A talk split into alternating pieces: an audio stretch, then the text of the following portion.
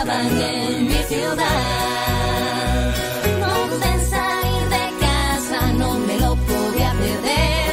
Todo el mundo por la calle era feliz, lo pasaban bien. Pues no son las navidades que diciembre aún no acabó. Que alguien me conteste y diga que celebramos hoy.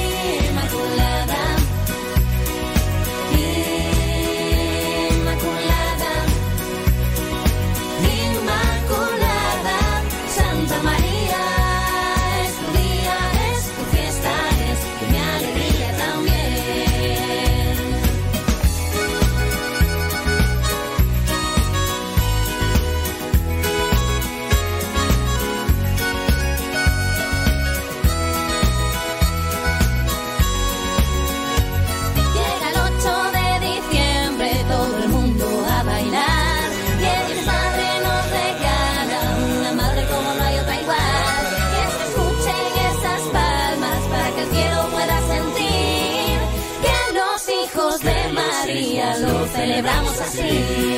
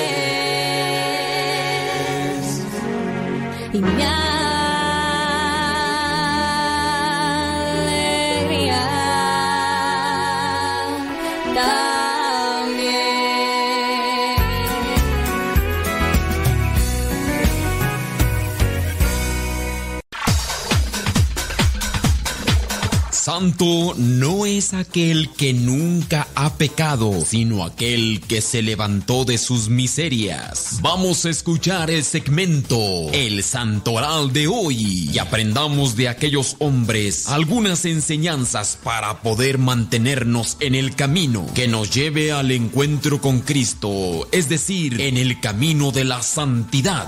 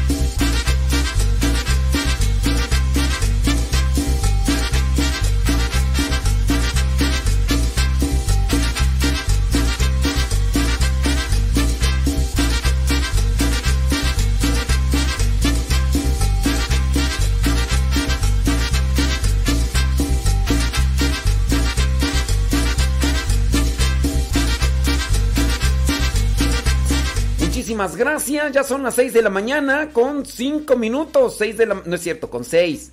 6 de la mañana con 6 minutos. Hoy día jueves 8 de abril. Un saludo a todos los que ya están ahí conectados. A los que le dan like y a los que le dan también compartir. También muchos thank yous allí. Estamos ahí conectados. Oiga, pues hoy es día ya jueves 8 de abril. Vamos a ponernos en la presencia de Dios, vamos a ponernos en las manos de Dios, vamos a esforzarnos por realizar cosas buenas. Por cierto, hablando de los santos, de los que vamos a hablar también ahorita, ¿verdad? Hablando de los santos, no sé, bueno, ustedes saben muy bien que estamos ya en, todavía estamos en la octava de Pascua. Estamos en la octava de Pascua. Acuérdense que esto es que eh, nosotros estamos celebrando el domingo de la resurrección como un domingo alargado durante ocho días. Bueno, hablando de estos días de Pascua, se nos van presentando los relatos que nos hablan precisamente de la aparición de nuestro Señor Jesucristo a sus apóstoles. Y el día de ayer, el día de ayer y el día de hoy está conectando ese momento de los caminantes de Maús, de los caminantes de Maús. Y, y ahí encontramos pues cómo Dios se revela en su palabra. Porque incluso están los caminantes de Maús, van platicando con él y no lo, no lo encuentran. Pero empieza a hablarles Cristo resucitado de lo que dice la palabra y ellos sentían como sus corazones, como sus corazones ardían. Yo te voy a invitar a ti para que recuerdes, si eres de las personas que han tenido una experiencia con la palabra, que recuerdes algún momento de esos en los que tú encontraste en la palabra esa luz, ese fuego que te encendía, que te quemaba. Acuérdate de ese momento. A lo mejor fue en un retiro, a lo mejor fue en la misma misa, a lo mejor fue en un momento en la capilla. ¿Por qué no compárteme, eh, compárteme ese momento en el que tú sentiste que la palabra de Dios te iluminó, que te, que te encontrabas así como, como que ya no había salida? como que ya no encontrabas por dónde caminar y de repente llegó la palabra de Dios y cataplum se iluminó. Por ahí anda el testimonio de un comediante, no voy a decir su nombre, pero sí él comparte cómo la palabra iluminó. Porque cuando yo digo su nombre, a lo mejor muchos van a decir, uy, ya lo estás presentando como si fuera un santo. Uy, ¿qué te pasa? O sea, ese no es un santo. Y luego fíjate los chistes que dice, eh, es un comediante. Y el comediante este, no voy a decir su nombre, pero eh, le trae una cola así larga como de caballo y le hace... Ni, ni. Bueno, él en uno de sus testimonios, invitado también por este padre Ay, ¿cómo se llama tu padre? El padre José Luis Sánchez. El padre José Luis Sánchez. Bueno, le conocen como el padre Pollo. El padre Pollo lo invita por ahí a que comparta su testimonio. Y este comediante de la cola del caballo andaba en una situación muy difícil. Y dice que en una ocasión de estas en las que va a trabajar, llegó a un hotel regularmente en los hoteles decentes, en el buró están las Biblias de los Gedeones, que nada más es el puro Nuevo Testamento, y dice que él andaba así, pero muy mal, muy mal. Y entonces dentro de aquello se acordó que siempre hay una Biblia en estos hoteles decentes, y llegó a este lugar, sacó y dijo, Señor, ilumíname. Y entonces agarró así al azar y entonces el primer pasaje que vieron sus ojos, ahí lo que decía, le iluminó, le, fue como, como un bálsamo, como algo que le refrescó. Y dice que eso le dio esperanza, que eso le dio luz.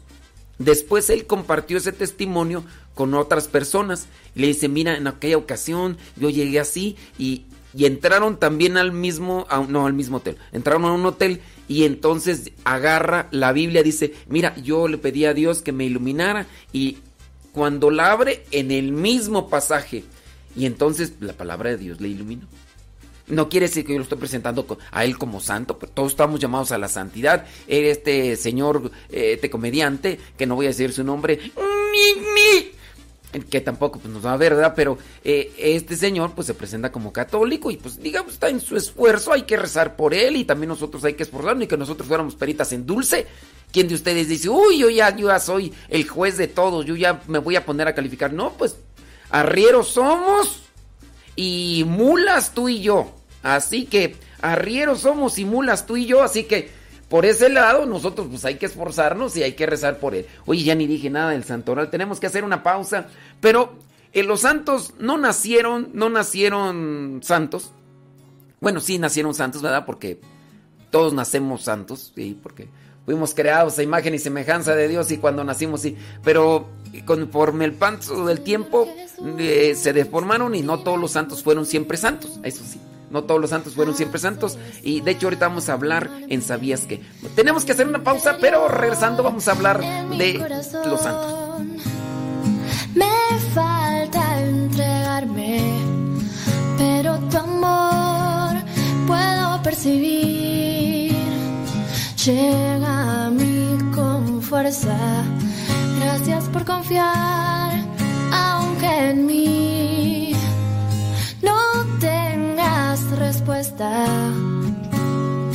Me cuesta aprender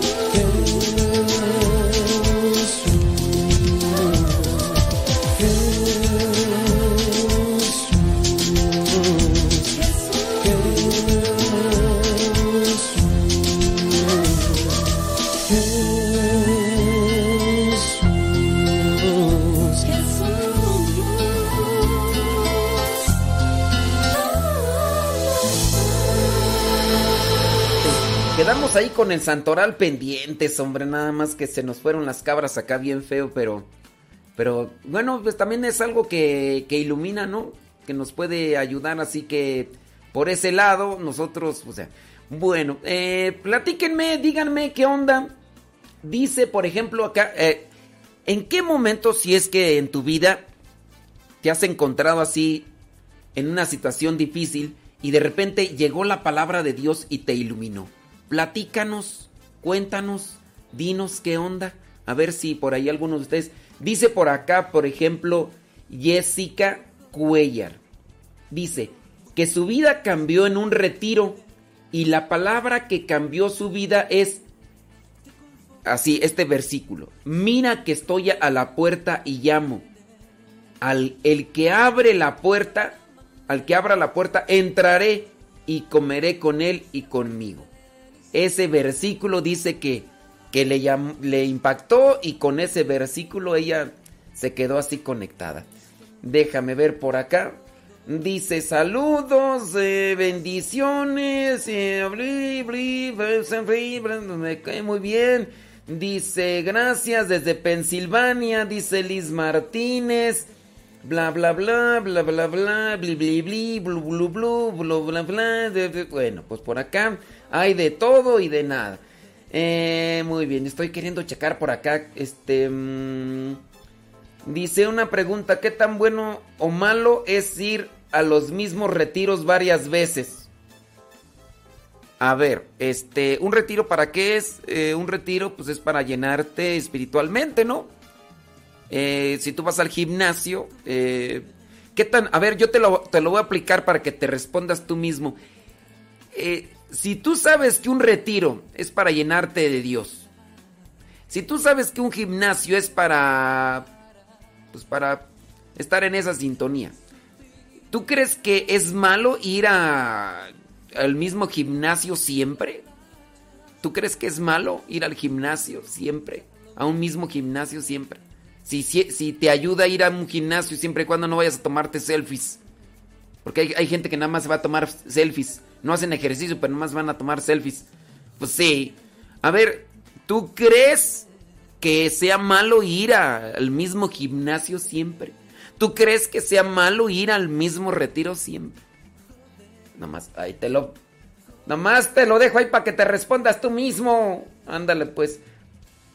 Bueno, estaba queriendo por acá mirar sus testimonios, pero este, pues no.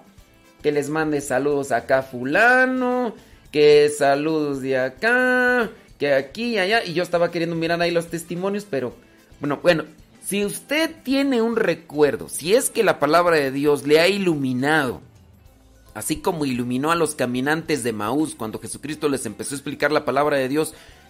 Y también después, de hecho en el Evangelio de hoy, que es Lucas 24 del 35 al 48, los caminantes de Maús regresan ahí al lugar donde estaban ahí encerrados y entonces comienzan a platicar de su experiencia y en eso se aparece Cristo con ellos. Se aparece Cristo con ellos y les dice que no se asusten, que por qué guardan esas dudas en su corazón y después les comienza a hablar de lo que ya se había anunciado con los profetas y se les ilumina el entendimiento. La palabra de Dios nos ilumina y yo te invito, si es que tienes algún recuerdo, si es que la palabra de Dios te ha iluminado, que me compartas en qué momento de tu vida, en qué situación estabas y cuál fue incluso hasta el versículo que te iluminó y que te dejó impactado.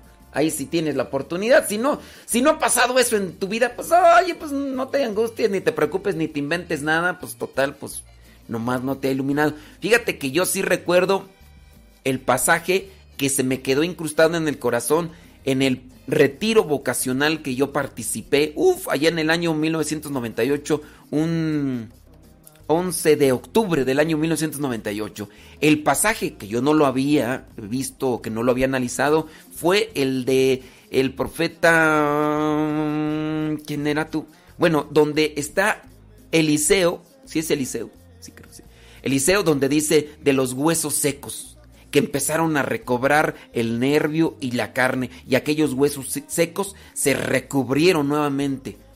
Y se nos hablaba en la explicación de cómo nosotros podemos ser esos huesos secos y cómo con la palabra, con la fuerza de la palabra, esos huesos secos que son despreciables, porque ya no sirven nada más, apestan, pueden recobrar nuevamente eh, el vigor y así también con la palabra de Dios. Y ese es el pasaje. Bueno, yo ya te compartí el mío. Si tú tienes alguno de ese momento en el que haya quedado marcada tu vida, pues compártelo y si no, no te preocupes. No te preocupes.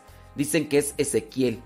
El profeta Ezequiel, pues no me acuerdo, pero ese pasaje es el que a mí van a decir, y no te acuerdas, y te quedaste impactado y no te acuerdas. Si es que ahorita no me acuerdo porque no me acuerdo, pero sí me acuerdo más bien del pasaje, cómo la palabra es capaz de hacer que se levanten así. No me acuerdo del pasaje. Ahorita lo vamos a buscar. Pero mientras, entre que son peras y son manzanas, oye, pues no te debe de sorprender. Yo ya te dije que tengo memoria de teflón del pasaje más o menos me acuerdo. Ahorita lo buscamos y te lo voy a decir así tal cual. Ahí te va. Eh, hoy 8 de abril la iglesia tiene presente a San Agabo.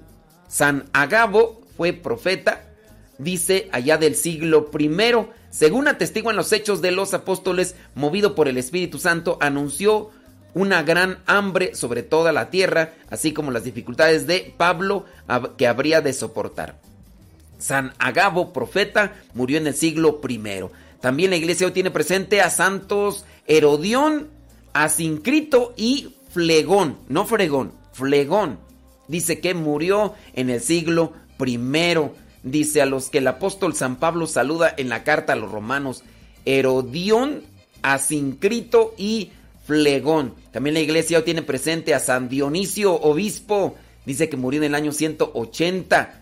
También la iglesia tiene presente a los santos Timoteo, Diógenes, Macario y Máximo mártires allá en Siria. También la iglesia tiene presente a otro Dionisio en Egipto. Dionisio en Egipto es del año 265, murió en el año 265. También la iglesia tiene presente a San Amancio.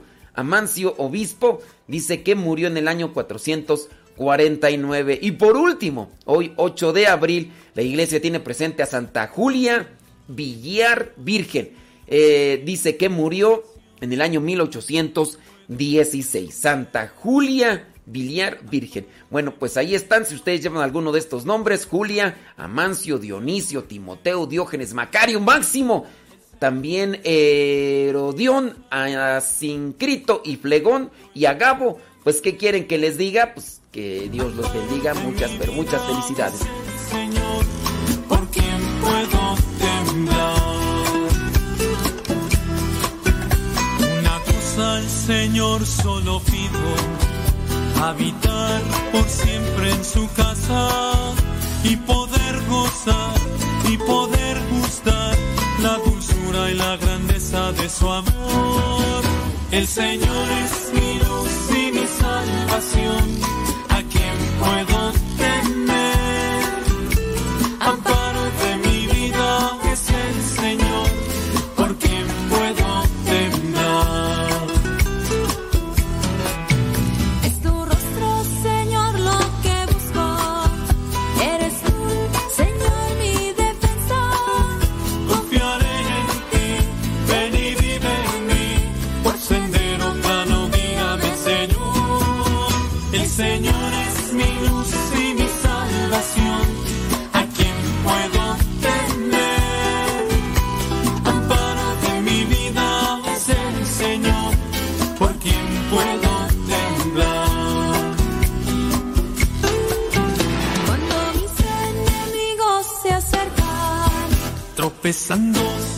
Fíjate que sí, así como me la recordaron, gracias a los que me la recordaron, es el profeta Ezequiel, estoy metiéndome a mirar ahí ya la Biblia.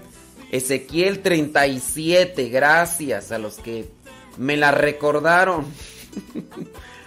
en el buen sentido de la palabra, ¿verdad?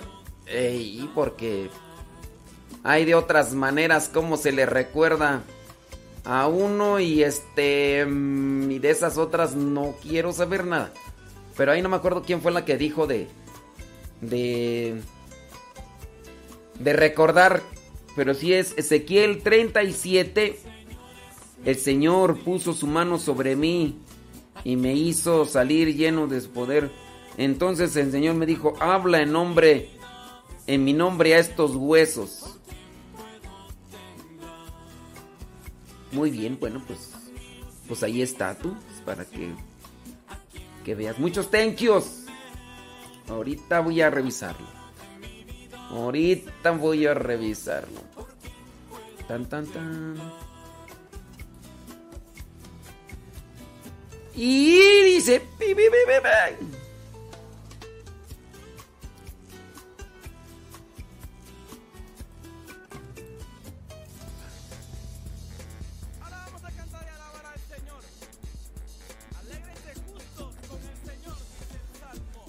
Guadalupe Radio, una señal desde el cielo. Muchísimas gracias a ustedes que están ahí ya conectados con nosotros. Les recordamos que Guadalupe Radio no solamente se oye, también se ve a través de la aplicación. Por cierto, ahí estamos conectados en la página de YouTube, en el canal de YouTube de Guadalupe Radio, por si nos quieren mandar un saludo o por si nos la quieren...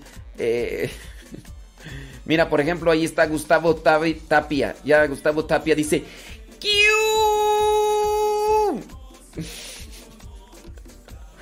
También está Anel Ramos. Y también está. Mm, ¿Quién tú? Ah, Anel Ramos está de Cypress, Texas. Bueno, pues saludos a los que están ahí. si le dan like ahí en el YouTube, en, en el canal de Guadalupe Radio, ahí, ahí estamos saliendo. Porque no solamente se oye, también se ve. Y estamos ahí en la aplicación y estamos también ahí en el YouTube y en el sistema Roku y también en el Google TV, en el Apple TV y en el Amazon Fire. Gracias.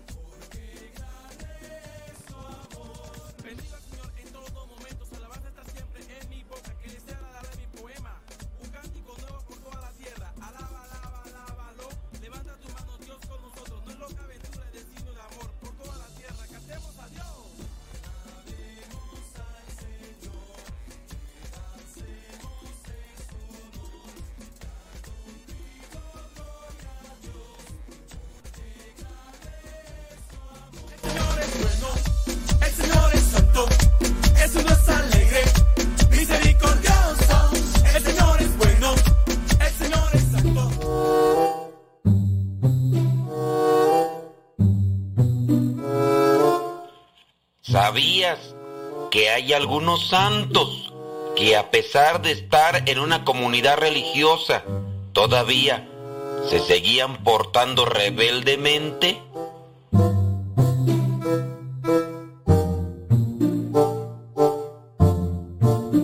Pues esta es la historia de Santa Jacinta Mariscotti. Ella nació en Italia en el año 1585 se dice en su biografía que era una jovencita frívola y alocada. Su familia la metió a la fuerza a un convento, pensando que ahí se le quitaría lo rebelde y rezongona. Ella en el convento siguió igual hasta que un día enfermó gravemente y luego de confesarse cambió a su manera de ver la vida de pensar y de hablar. Se curó también de su enfermedad. Después de eso, se dedicó a la oración y a la penitencia. Con el paso del tiempo y su crecimiento espiritual, llegó a fundar dos congregaciones para ayudar a los enfermos terminales y a los ancianos. La iglesia celebra a Santa Jacinta Mariscotti el día 30 de enero. Jacinta significa aquella que es bella como la flor de Jacinto. Es de origen griego. Hablando de esta vida un tanto caprichosa, se dice que estuvo 10 años viviendo ahí en el convento con una vida más bien mundana. Los pequeños cuartos dentro de los conventos llevan el nombre de celda. Esto podría también confundirse porque en la cárcel se le llama celda al lugar donde se encuentran también los reclusos, pero en los monasterios, tanto para los monjes como las monjas, el cuarto donde habitan también lleva el nombre de celda, pues la celda de Santa Jacinta parecía un bazar por los lujosos adornos. La piedad en ella es tibieza, la mortificación es un tedio, porque simplemente ella estaba ahí más por una obligación que por una vocación. Dios tiene diferentes maneras de llamarnos y de nosotros depende darle una respuesta.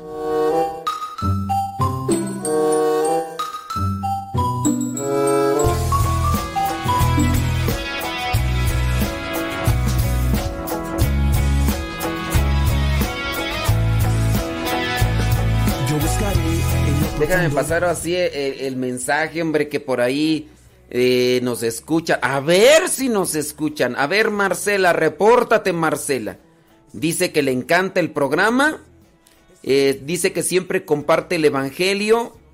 Y dice, dice que trabaja eh, supervisando a tres personas. Dice que trabajan limpiando las calles. Y cuando van, cuando va en camino a la ciudad, dice, trabajan, van escuchando el programa y que estas, los que los compañeros dicen, pues que por qué no les mandamos saludos a ellos. Dice que se llaman Douglas. Oye, pero Douglas habla español, porque qué tal si habla inglés. Digo, pues me despacharon mi inglés, ¿no? Douglas, how are you? ya, porque ahí se me acaba el inglés. Eh, Douglas, Joel y Rafael. Dice, ahí como a las 6.30, que sea el jueves o viernes, porque descansan los martes y los miércoles. Y por no leer bien, ahí estoy yo mandando el saludo el día miércoles cuando... Marcela, repórtate si escuchaste el mensaje, si no, este... Si no, pues, ¿qué, qué quieres que te diga? Bueno, saludos allá a Douglas.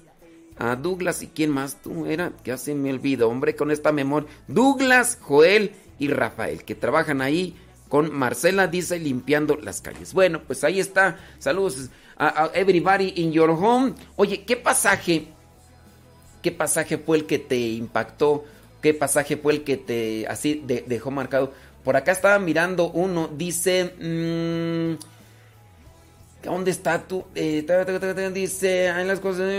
Ok, muy bien. La cita bíblica que siempre recordaré será del libro del profeta Isaías, capítulo 6 del 8 Dice, entonces la voz del Señor sí que decía, ¿a quién voy a enviar? ¿Quién será nuestro mensajero? Yo respondí, aquí estoy yo. Bueno, pues eso nos lo comparte María Redondo. Sí, yo reconozco y sí acepto y si ustedes creen que es un error mío no tener presente muy bien el pasaje bíblico que, que a mí en cierto modo me dejó algo en mi vida vocacional, pues sí, una disculpa, pero no lo tengo así. No es que lo vea yo todos los días que, ay, yo sí, no, pero sí, en el retiro vocacional de todas las citas bíblicas que dieron, no recuerdo la cita bíblica, pero ya me dijeron ahorita que dicen, ah, que qué ignorante soy, que qué pasguato. Pues sí, este, la verdad es que sí. Y yo decía que era del profeta Elías, y no es del profeta Elías, tampoco del profeta Eliseo.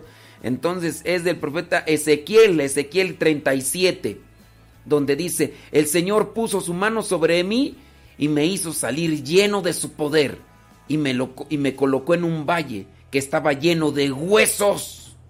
El Señor me hizo recorrerlo en todas direcciones. Los huesos cubrían el valle, eran muchísimos y estaban completamente secos. Entonces me dijo, ¿Crees tú que estos huesos pueden volver a tener vida?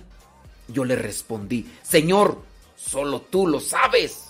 Entonces el Señor me dijo, habla en mi nombre a estos huesos. Diles, huesos secos, escuchen este mensaje del Señor. El Señor les dice, voy a hacer entrar en ustedes aliento de vida para que revivan.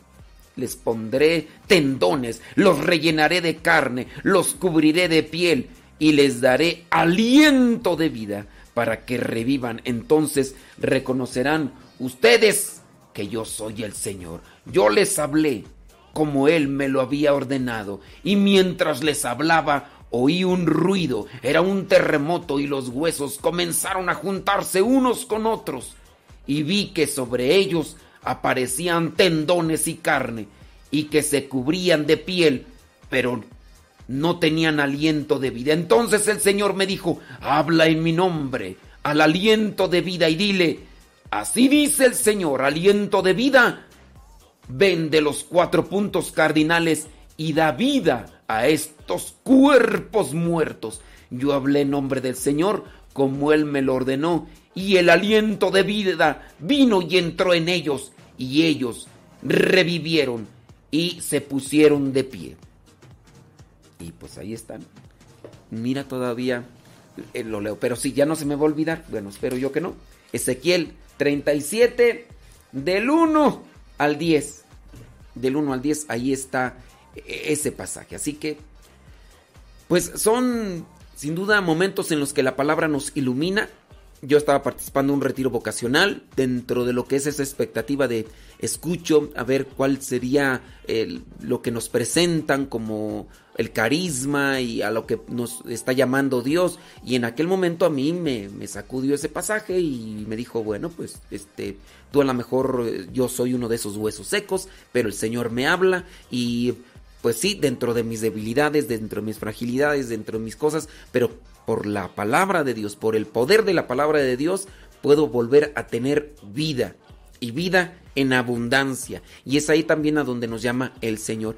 Fíjate que con esto de estar celebrando la octava de Pascua y mirar este pasaje de los caminantes de Maús, encuentro yo cómo en esa situación de oscuridad, de miedo, de zozobra por la que estaban pasando, pues no solamente los caminantes de Maús, sino también los otros apóstoles, encuentro yo cómo el Señor nos habla y nos ilumina y es donde yo también les voy a recomendar a ustedes, no, no sé por qué situación estés pasando, puede ser una situación difícil, quizá a lo mejor por tu trabajo, o a lo mejor situación económica, mm, o a lo mejor estás pasando por una situación difícil en tu vida matrimonial, busca un pasaje de la palabra, busca en el Nuevo Testamento y haz una oración antes y dile, Señor, ilumíname, dame a conocer ese pasaje, ese pasaje que necesito para poder seguir adelante, abre la palabra de Dios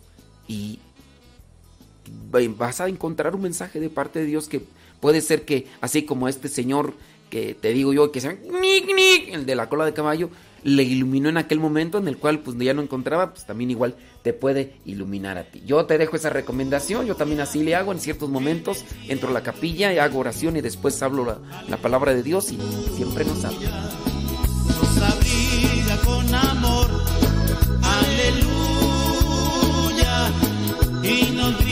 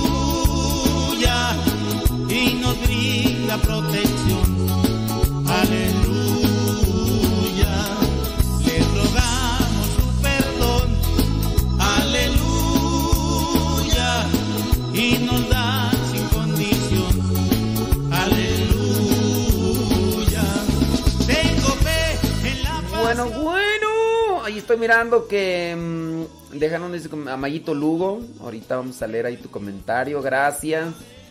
Déjame ver quién más me está compartiendo de lo que la palabra de Dios ha hecho en su vida. Eh, Fernando Santa María. Ahorita le damos una lectura. Mm, ¿Quién más tú? Oye, ¿y quién sabe si nos no, pues Marcela brilla por su ausencia. Ay, Marcela. Y yo así, yo acá desgañotándome. Bueno, es que dice que trabaja pues que son personas especiales. Eh, déjame ver, dice... mm, Ok, Alejandra Ayala, gracias por compartir tu testimonio. Thank you. Eh, Irene Martínez, gracias. Sí, sí, sí llegó tú. No. Bueno, pues son. de- Ahora ve. Yo la tumba y veo que tú no estás ahí.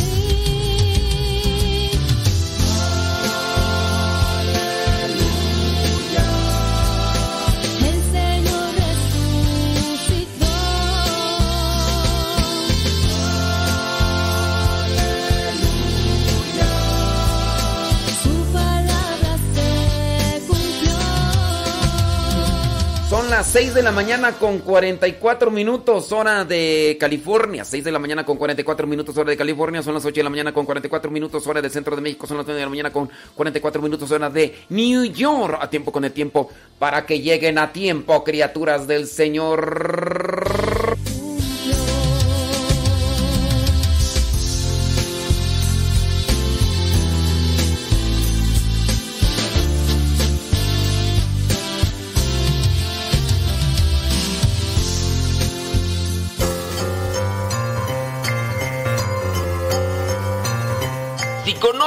Algo de la historia a nivel cultural, sin duda podrás responder acertadamente a esta trivia. Así que pon mucha atención.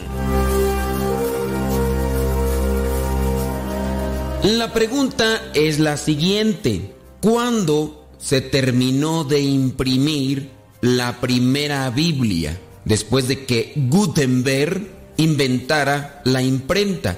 ¿Cuándo, en qué año se terminó de imprimir la primera Biblia? Se terminó de imprimir en el año 1449, en el año 1455 o en el año 1500. ¿En qué año Gutenberg, el inventor de la imprenta, terminó de imprimir la primer Biblia?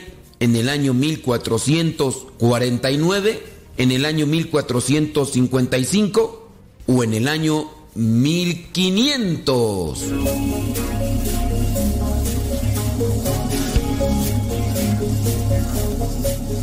Si tú respondiste que Gutenberg terminó de imprimir la Biblia en el año 1449, déjame decirte que te equivocaste. Si tú dijiste que la terminó de imprimir en el año 1500, déjame decirte que también te equivocaste. La primera Biblia se terminó de imprimir el 23 de febrero del año 1455. El proceso de impresión comenzó en el año 1450 y se llevó cinco años para terminarla de imprimir. 23 de febrero del año 1455. Muchos han dicho que el primer libro que se imprimió con la imprenta de Gutenberg fue una Biblia. pero eso no es verdad. Fíjate que el primer libro que se imprimió después de que se inventó la imprenta fue un misal, el misal de Constanza, y fue en el año 1449, que por cierto solamente existen tres ejemplares de este misal en todo el mundo. Y el segundo libro que se imprimió fue la Biblia. Y por cierto, fue la versión vulgata, la que tradujo San Jerónimo.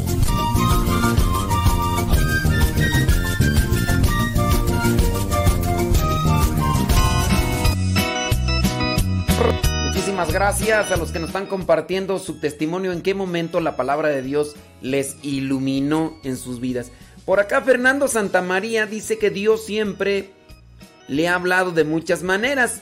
Dice, pero él como el hijo pródigo y al igual que los discípulos de Maús, dice que no le reconocía, pero que Dios siempre le había hablado hasta que en un retiro de Guadalupe Radio dice, lo pudo ver y entender.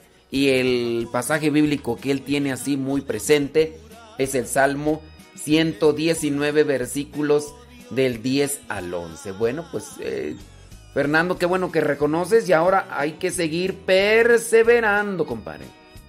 Hay que perseverar porque no solamente es encontrarlo, sino también seguirlo. Dice que nos escucha allá en Riverside, California, trabajando y escuchando. Oye, yo ahí estoy con el pendiente de, Marcela que, pues es que trabaja ahí, pues, y, me mandó el mensaje.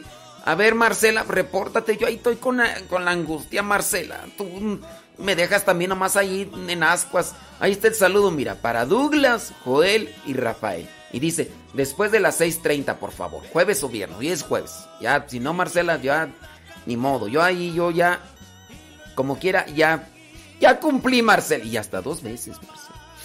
Marcela, Dios mío santo. A ver, déjame ver por acá quién más nos comparte eh, su testimonio. ¿En, ¿En qué momento salió Cristo a tu encuentro y te iluminó con su palabra? Porque sí, uno puede decir, no, a mí no fue Cristo, a mí fue eh, Perenganito. Sí, pero Dios te habló por medio de esa persona. Dios te habló por medio de esa persona. Dice Mayito Lugo, dice que cuando escuchó Sirácides capítulo 2 versículos del 1 al 9, entendió que servir al Señor no es fácil, pero que si confiamos y perseveramos durante la prueba, recibiremos la misericordia de Dios. Este pasaje no sé, porque yo me acuerdo de los pasajes, pero no me acuerdo de los versículos. Y a veces están ni de los nombres, por ejemplo, ahorita que me pasó con esto de Ezequiel. Pero este pasaje de Sirácides no sé si es aquel mismo que dice, si te has decidido a servir al Señor, prepárate para la prueba. No sé si es ese, pero ese también, ese pasaje a mí me pone así. Por acá nos piden oración, claro, vamos a tener presente eh, estas peticiones que nos ponen ahí de oración y demás. Dice, por ejemplo, Liz Martínez, dice que para ella le ha tocado mucho el Salmo 18. El Señor es mi roca y fortaleza, en quien me refugio. Dice que ha sido una palabra que le ha dado mucha fortaleza en tiempos difíciles. Bueno, pues ahí está. Déjame ver quién más. Dice... Mmm, ¿Qué tú? Mi nombre es Rodolfo. Dice yo... Dice que se enfermó en el año 2000. Fue pidiendo, fue perdiendo peso hasta quedar como los huesos secos. Y dice que se paralizó, estuvo discapacitado un mes. Después de unirse a la comunidad CERS, el Salmo 140 dice con el que se identifica. El Salmo 40. Oye, pero ¿ya te recuperaste de la enfermedad, Rodolfo? ¿O qué onda?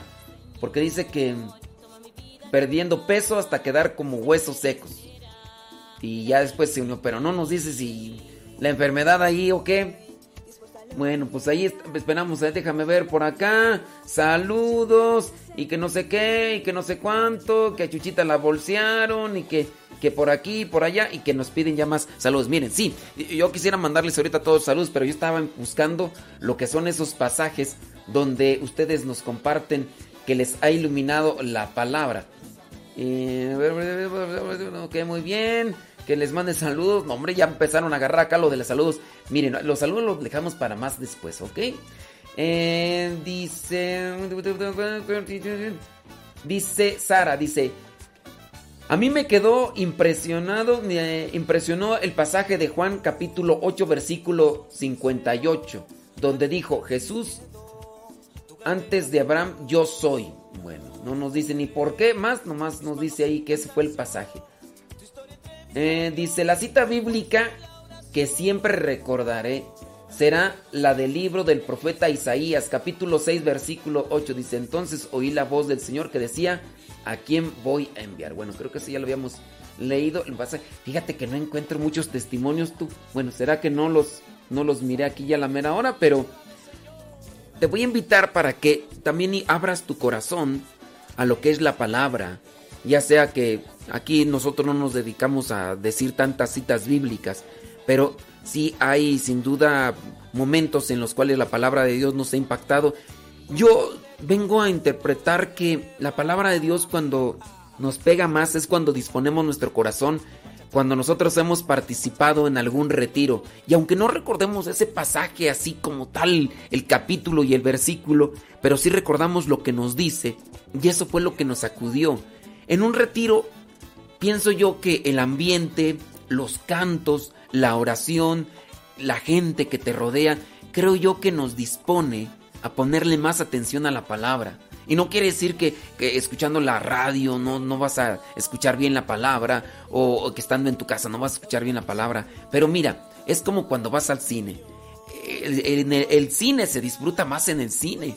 También dependiendo con quién te reúnas, ¿no? Porque si vas a una función donde hay un montón de chiquillos y hay gente que está come y come y que no le interesa la película, pues no le pones atención a la película. Pero si tú llegas al cine, el lugar ahí pues te, dispone y eh, la, la pantalla, el ruido, te hace que le pongas más atención a la película. Pero estás en la casa y vas a ver una película y entran tus chiquillos, y entran los chukis allí, a que mamá que quiere ver esto y ya. Eh, también ustedes, por ejemplo, con lo de la radio, ustedes están manejando, están trabajando y no le van a poner mucha atención a las cosas que a veces decimos aquí. A lo, igual cuando estás en un retiro, dispuesto ya totalmente. Yo por eso igual les voy a invitar para cuando, cuando tengan ya esa oportunidad, dispongan sus, sus vidas, sus corazones para que participen de algún retiro, algún encuentro, aunque sea media jornada, para que también encuentren. Ese rato hacía una, la pregunta a una persona, que qué tan malo o bueno es participar del mismo retiro muchas veces. Pues es que es un retiro, yo puedo ir a, la misma iglesia, al mismo templo todos los días y no por ir eh, muchas veces al mismo templo van a decir, oye, pues ahí no no vas a aprovechar nada porque es el mismo templo. No, dispón tu corazón y, de esa manera Dios te va a hablar. Dispuesta lo que quieras, no importa lo que sea, tú llámame a servir.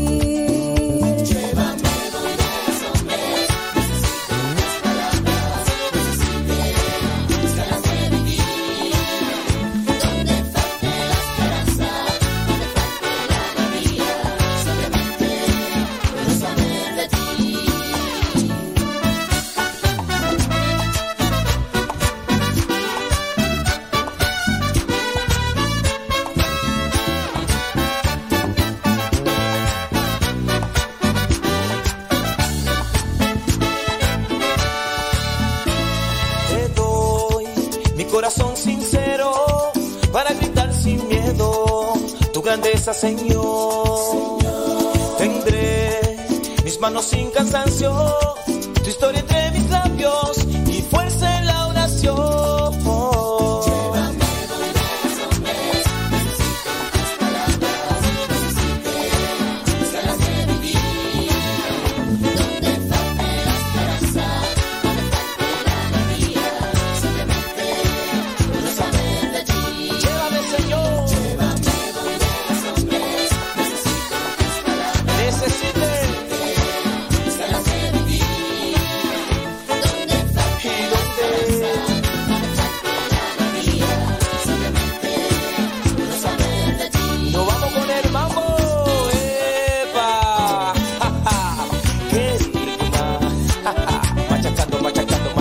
machacando, machacando.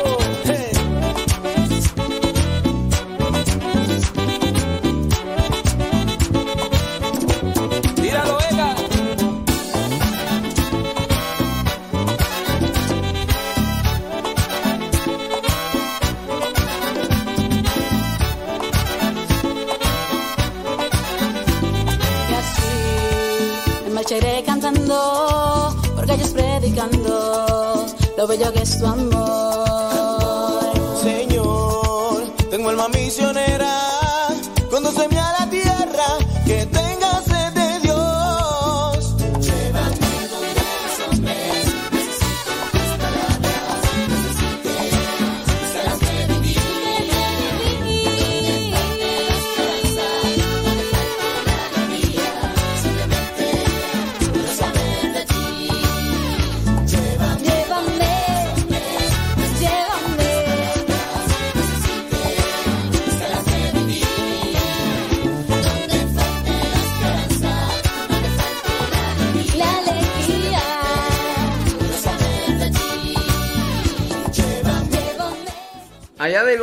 Yo a veces yo no entiendo tú. Por ejemplo, ahí en la caja de comentarios hay personas que yo no sé si estarán escuchando o no, pero hay muchos comentarios, pues yo entiendo, son buenos, pero yo estoy tocando un tema, los invito a participar y todo. Y pues solamente ponen amén, amén o, o ponen oraciones o peticiones así como que eh, por ejemplo, acá una persona acá dice, cuida y protege a mi familia, llévate todas mis preocupaciones y enfermedades de mi casa, eh, mi virgencita, amén. Y, así, este, ese tipo así de, de, de, de oración así como que...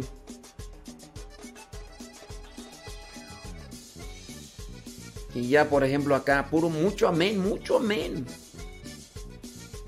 Y te pido por esto, te pido por lo otro. Así como oraciones estructuradas. ¿Quién sabe? Yo ves, por eso ya ni veo el otro Facebook porque... Pues no. No, no, no hay así este... Como que no hay una conexión, tú. ¿Quién sabe a qué se deberá? ¿Será que no nos escuchan y nada más ponen ahí comentarios así porque sí? Sí, esto es tan- tanto misterioso. Eh, Fíjate que por aquí hay una noticia, ahorita la voy a leer. Ay, Jesús. Uy, pero está bien largo, es un testimonio gigantísimo. Fíjate, está interesante la noticia porque dice Dios lo llamó al sacerdocio. Luego de quedar viudo, se ordenó sacerdote. Eh, dice Luis Ab- Abagliano fue diácono permanente durante 27 años, pero tras quedar viudo, hace casi 7 años sintió el llamado de Dios para ser padre de muchos más hijos y fue ordenado sacerdote el 19 de marzo del 2021. Hoy el padre Abagliano tiene 68 años, su esposa Flora falleció en el 2014 luego de 38 años de matrimonio, del que nacieron dos hijos quienes asistieron a misa de ordenación celebrada por el obispo allá en Argentina. Y pues así con todo y tapabocas y todo. La ordenación se llevó en la parroquia Nuestra Señora del Perpetuo Socorro, donde sirvió como diácono permanente y ahora como sacerdote. El padre Abagliano dijo que su misa de ordenación fue una ceremonia profunda y emocionante desde el principio hasta el final y también una experiencia fuerte, pues recibieron el segundo orden, ok, dice en la misa asistieron sus dos hijos que lo apoyaron desde que hace casi dos años les dijo que quería ser sacerdote. Uno de ellos le sacó la estola diaconal, le puso la estola sacerdotal y entre los dos le pusieron la casulla. ¿Te imaginas tú? Y hay una foto ahí de él, ahí con la esposa, con, antes, ¿no?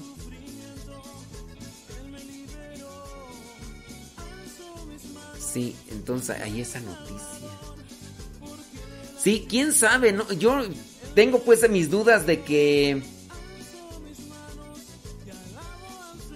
de que estén conectados con la transmisión. Y así es donde yo pienso, a lo mejor son personas que, que, están siguiendo la página, que le ponen mute ahí a la, a la transmisión y, y pues para adelante, ¿no? O sea, yo voy a hacer decir amén o voy a pedir por esto. No, y luego también veo que son a veces... em, personas que, que no, no, no hablan pues el español porque escriben otras cosas. Ahí es donde uno a veces eh, identifica que el hecho de que uno no tenga la audiencia orgánica, eh, esas son las consecuencias.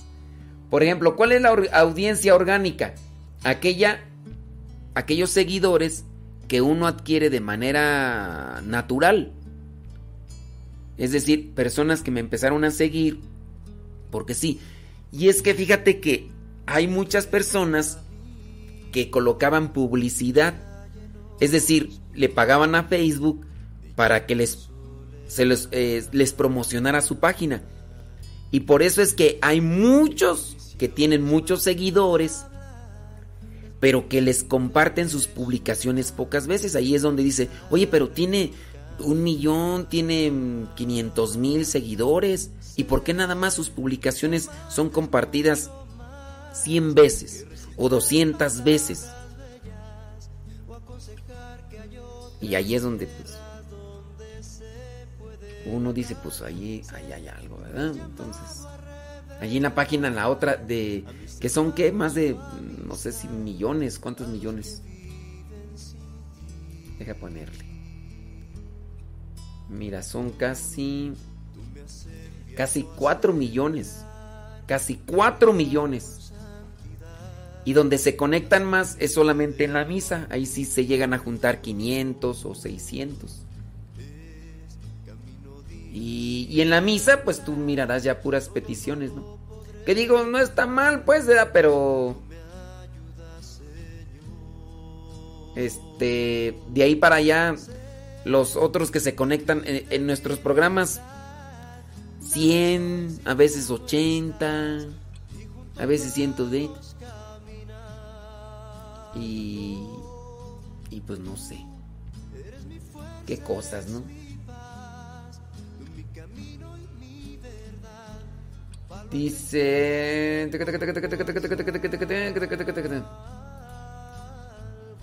Dice Irma Martínez, dice, a mí primera de Corintios capítulo 13, ese me marcó, para mí me cambió, dice... mm. Ándale pues, Irma, Irma Martínez dice, fue de tarea cuando me la dejaron, estaba sola, dice que estaba sola en su cuarto, cuando vio dice puro llorar y llorar. Primera de Corintios 13. Ándale pues, bueno pues.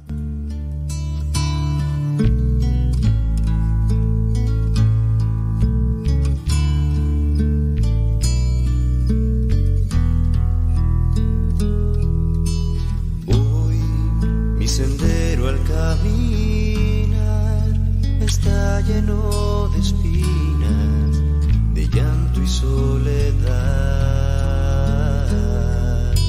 Sé que mi misión es más que hablar, es más que un simple resonar de una guitarra y un cantar. Sé que amarte es mucho más que recitar palabras bellas o aconsejar que hay otras tierras donde se puede labrar. Sé, me has llamado a revelar a mis hermanos tu amistad, a los que viven sin ti. Hoy tú me has enviado a sembrar y a regar con santidad la semilla de tu amor. Camino difícil de andar, solo no lo podré lograr si tú no me ayudas, Señor. Sé que en mi debilidad nada soy si tú no estás y juntos vamos caminando. Tú eres mi fuerza, eres mi camino y mi verdad, baluarte en que me pongo a salvo.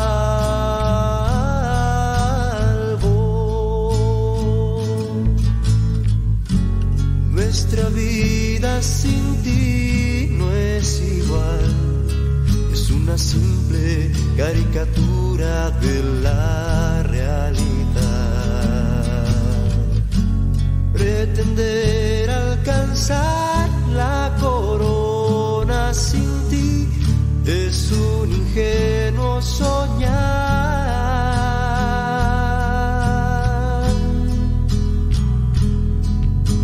Sé que en mi debilidad nada soy si tú no estás y juntos vamos caminando.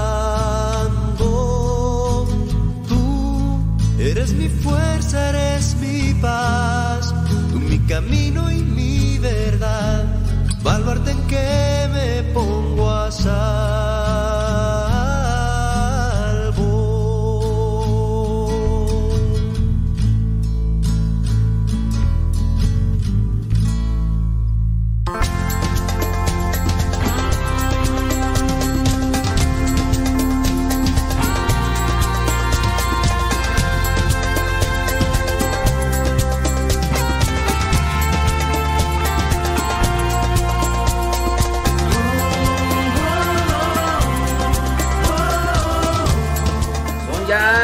minutos después de la hora, nueve minutos después de la hora, hoy día jueves 8 de abril.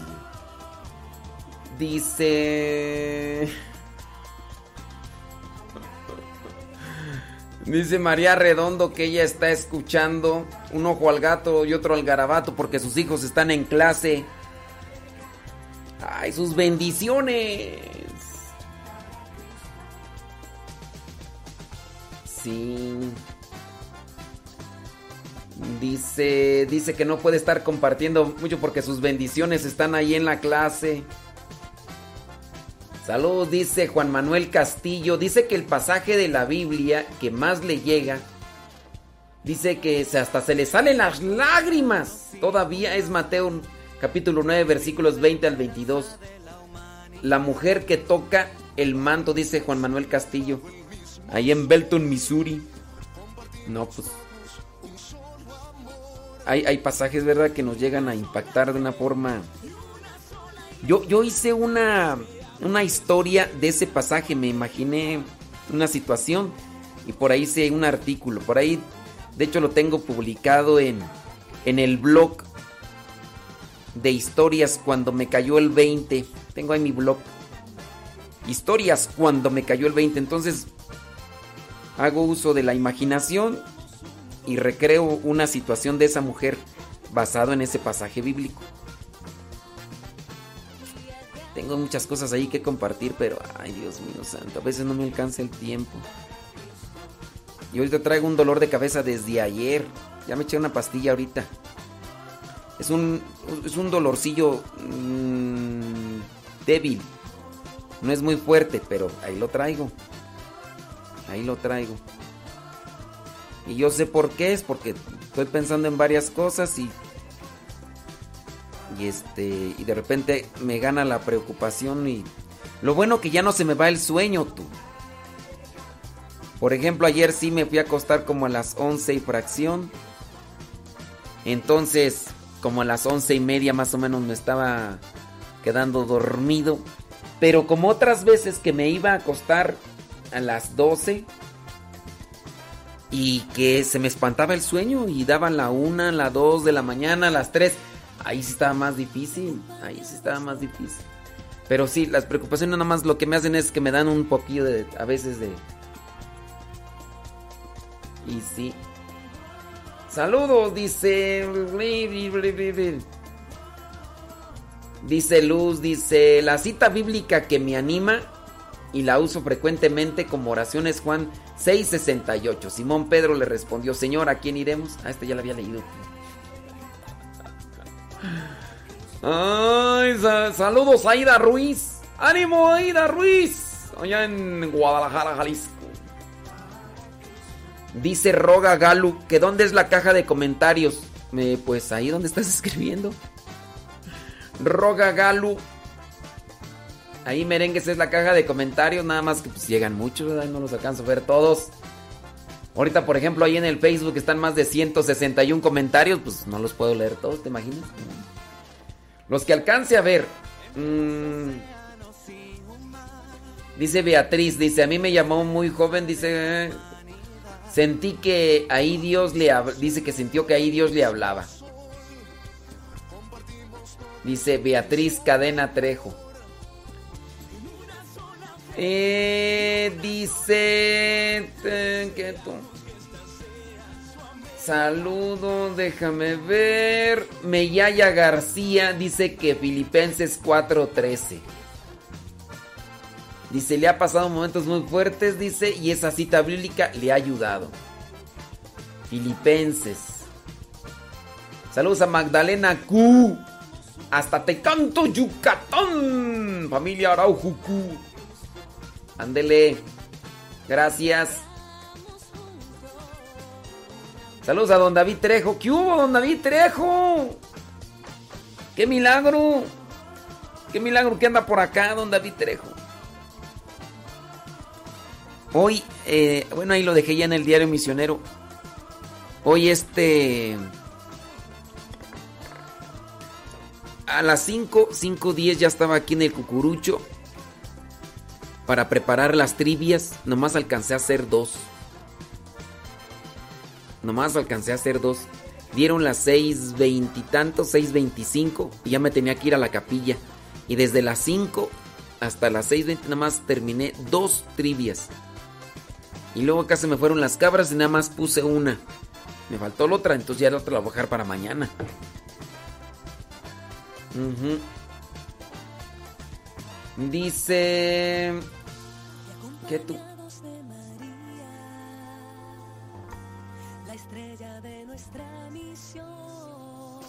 No, o sea, hay que, hay que, hay que hacer mucha oración. Cuando más. Cuando más difícil esté la situación, pues hay que agarrarse más de Dios. No hay que dejar que el problema y la dificultad agobien. No, no te. No te enfoques demasiado en el problema. Enfócate en una solución o en donde puedas encontrar la solución. En su caso también trata de acercarte a quien te pueda iluminar, no para que te dé la solución, sino para que te despeje el problema y tú puedas ver cuál es la solución. Porque mientras más te asomes al problema y la dificultad, más difícil, ¿eh? Más difícil. Así que ánimo. Sí, estamos ahí porque está ahí diciendo Roga que está pasando por un momento difícil que la está consumiendo. Sí. ¡Ánimo! ¡Pueblo de Dios! Sí, no te enfoques en el problema, trata de de enfocarte en la solución. Porque hay veces que ahí fíjate, ayer ayer escuché una frase que de hecho hasta la dejé en mi Facebook. ¿Cómo era tú la frase? Los celos no sirven para cambiar a quien no quiere cambiar. Eso es una frase. Los celos no sirven para cambiar a quien no quiere cambiar. Entonces, hay que, si ya uno tiene el problema, hay que no enfocarse tanto en el problema porque lo único que te va a hacer es desgastar. Analiza cuáles podrían ser las soluciones. A ver, pon las cartas sobre la mesa. A ver, este es el, este es el problema, esta es la bronca. Muy bien. ¿Cuál podría ser la primera solución? Escríbela. Esto. A ver, investiga, analiza. ¿Cuál podría ser otra solución? Ahorita tengo ahí un problema con una con un familiar y está en una situación difícil. Yo platicando con este familiar me decía, mira, este es el problema. Yo con angustiarme por el problema no lo soluciono. El problema no es en mí, el problema es en la otra persona. Es un problema aquí de infidelidad. El problema de infidelidad es que pues hay otra mujer ahí en medio y entonces esta persona dice, a ver, yo ya le expuse la situación, le di chance De hecho, ya hasta tuvieron una criatura, pero la, eh, la señora abortó, pero el fulano quiere seguir con la persona y le dice, te doy chance de regresar, todavía te doy chance. ¿Por qué? Porque lo quiere, ¿no? Porque no quiere que sus hijos, no quiere que sus hijos se queden sin papá. Fíjate hasta dónde llega el, amor de una mamá. Entonces, eh, la mamá ya se dio cuenta que el viejo anda por allá. Entonces le dio chance. Le dijo, mira ya, anduviste por allá de libertino. Aquí, ¿qué te hace falta? Tienes a tus hijos, tienes comida calientita, tienes eh, quien te lave la ropa, tienes tu casa limpia. ¿Qué más quieres? Dice, yo nunca te he hecho de chivo los tamales. ¿Qué, qué más quieres? No el otro. Por allá anda con una muchacha más joven que él, obviamente. Pero pues ya. Entonces tuvieron por allá una, una criatura. Una, eh, procrearon una criatura, pero al final la señora abortó. El fulano ahí sigue y todo. Y entonces, pues ya, esta señora dice, con angustiarme no soluciono nada. Sí, le he pasado difícil y todo, pero el problema no es de mi, de mi parte. El problema está allá. Dice, así que lo que ya lo que hizo esta persona, y creo que esto es válido para cualquier situación, es identifique el problema muy bien. Ahora ahí está el problema, ahí está la bronca. Por mirar nada más el problema no solucionamos nada. Ahora hay que enfocarnos en una solución. ¿Cuál es la primera solución que se te viene a la mente? Escríbela. Muy bien. ¿Cuál es la otra solución? Esta otra. ¿Cuál es la otra? O sea, caminos para salir de ese problema. Porque mirar y mirar el problema y pues, digo, es algo sabio, es algo inteligente que, que aplica en muchas cosas. Así que trata de acomodar las cosas, escríbelas, ponte en oración, pregunta por aquí, por allá. Así es que... A echarle galleta, señoras y señores. Echarle galleta. Ahí les pedimos también oración por las personas que a veces no tienen quien les oriente. Les, no tienen quien les ilumine. Y se cierran en sí mismas y, está difícil. Échenle galleta. Ojalá y ustedes y yo seamos puentes de bendición. Sí. Dice, padre, la señora no tiene dignidad. Cuando el amor acaba, ya no se puede tener a un hombre a la fuerza. ¿De quién hablan tú?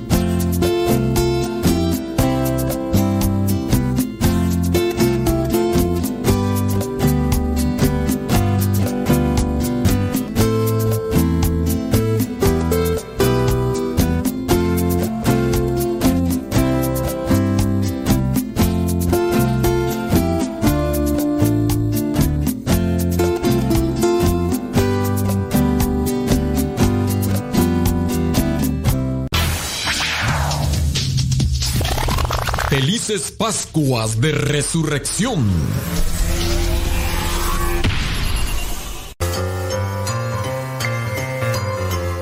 ¿Ya estás listo para la trivia de hoy? Vámonos pues. La pregunta del día de hoy es la siguiente. ¿Quién fue el primer hijo de Jacob? ¿Quién fue el primer hijo de Jacob? Recuerda que los hijos de Jacob fueron los que pertenecieron a las tribus de Israel. Y Jacob incluso le cambiaron el nombre a Israel. ¿Cuál fue el primer hijo de Jacob? ¿Fue Ismael? ¿Fue Joel? ¿O fue Rubén? ¿Cuál fue el primer hijo de Jacob? ¿Fue Ismael? ¿Fue Joel? ¿O fue Rubén?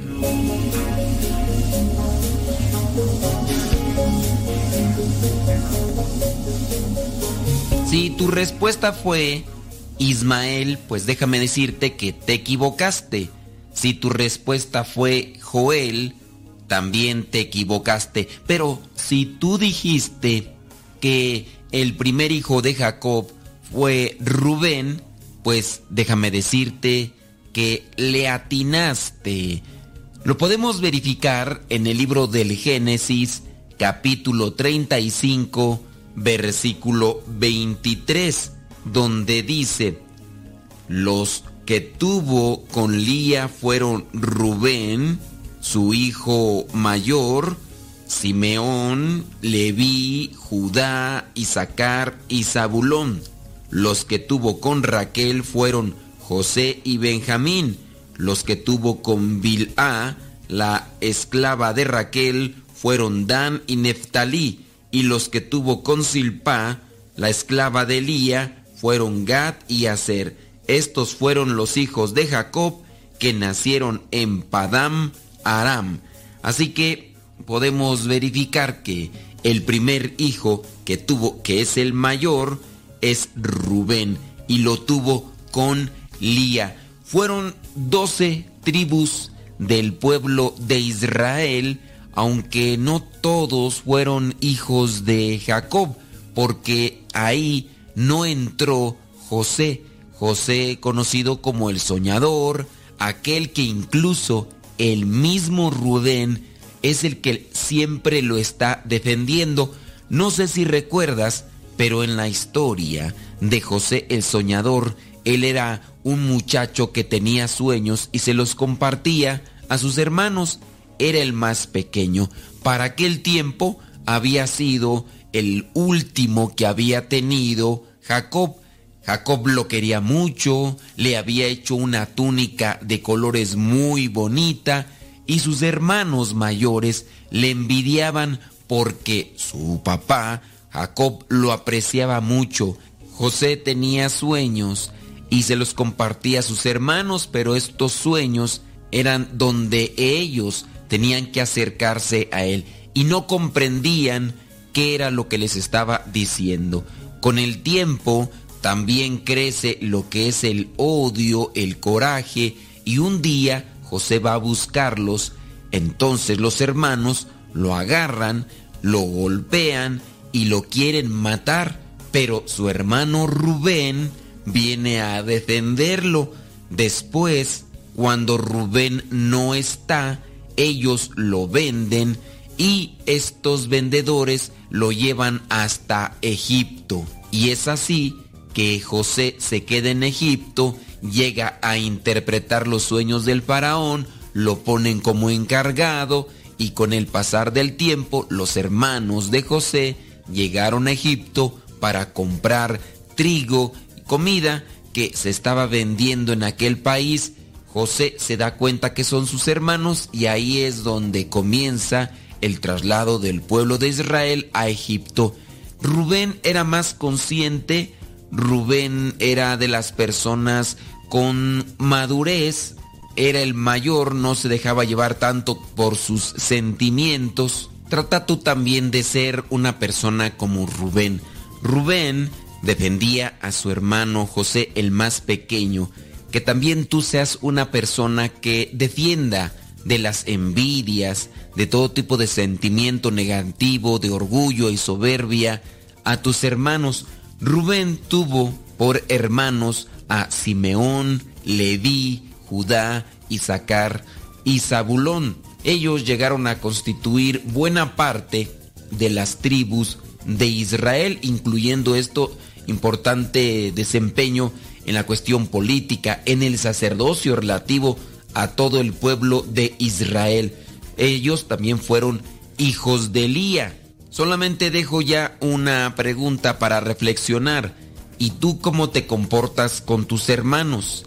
¿Eres como Rubén o eres como los otros hermanos que le tenían envidia y que eran orgullosos contra uno de los hermanos? Ojalá que todos los días cultives en tu corazón el amor, la fraternidad, la caridad, la madurez y la responsabilidad como lo presentaba en este caso Rubén, el primer hijo de Jacob.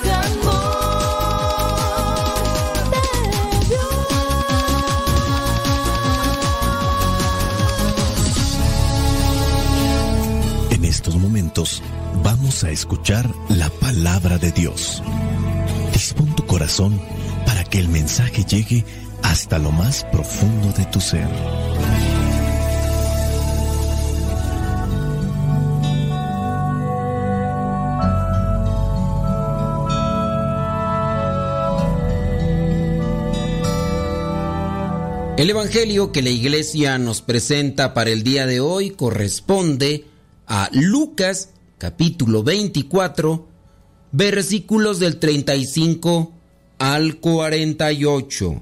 Dice así, entonces ellos dos le contaron lo que les había pasado en el camino y cómo reconocieron a Jesús cuando partió el pan. Estaban todavía hablando de estas cosas cuando Jesús se puso en medio de ellos y los saludó diciendo, paz a ustedes. Ellos se asustaron mucho pensando que estaban viendo un espíritu. Pero Jesús les dijo, ¿por qué están asustados? ¿Por qué tienen esas dudas en su corazón? Miren mis manos y mis pies. Soy yo mismo. Tóquenme y vean. Un espíritu no tiene carne ni huesos, como ustedes ven que tengo yo. Al decir esto, les enseñó las manos y los pies. Pero como ellos no acababan de creerlo, a causa de la alegría y el asombro que sentían, Jesús les preguntó, ¿tienen aquí algo que comer? Le dieron un pedazo de pescado asado y él lo aceptó y lo comió en su presencia. Luego les dijo, lo que me ha pasado es aquello que les anuncié cuando estaba todavía con ustedes, que había de cumplirse todo lo que está escrito de mí en la ley de Moisés, en los libros de los profetas y en los salmos.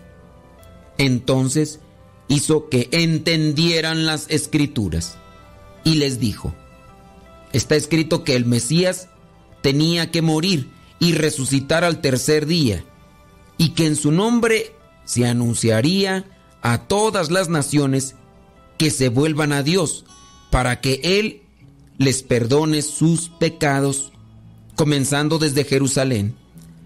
Ustedes deben dar testimonio de estas cosas. Palabra de Dios. Te alabamos, Señor. Señor Jesucristo, nuestro divino Salvador. Gracias te damos por tu infinito amor. Te escuchamos en la palabra, te recibimos y adoramos en la Eucaristía, te servimos en los hermanos.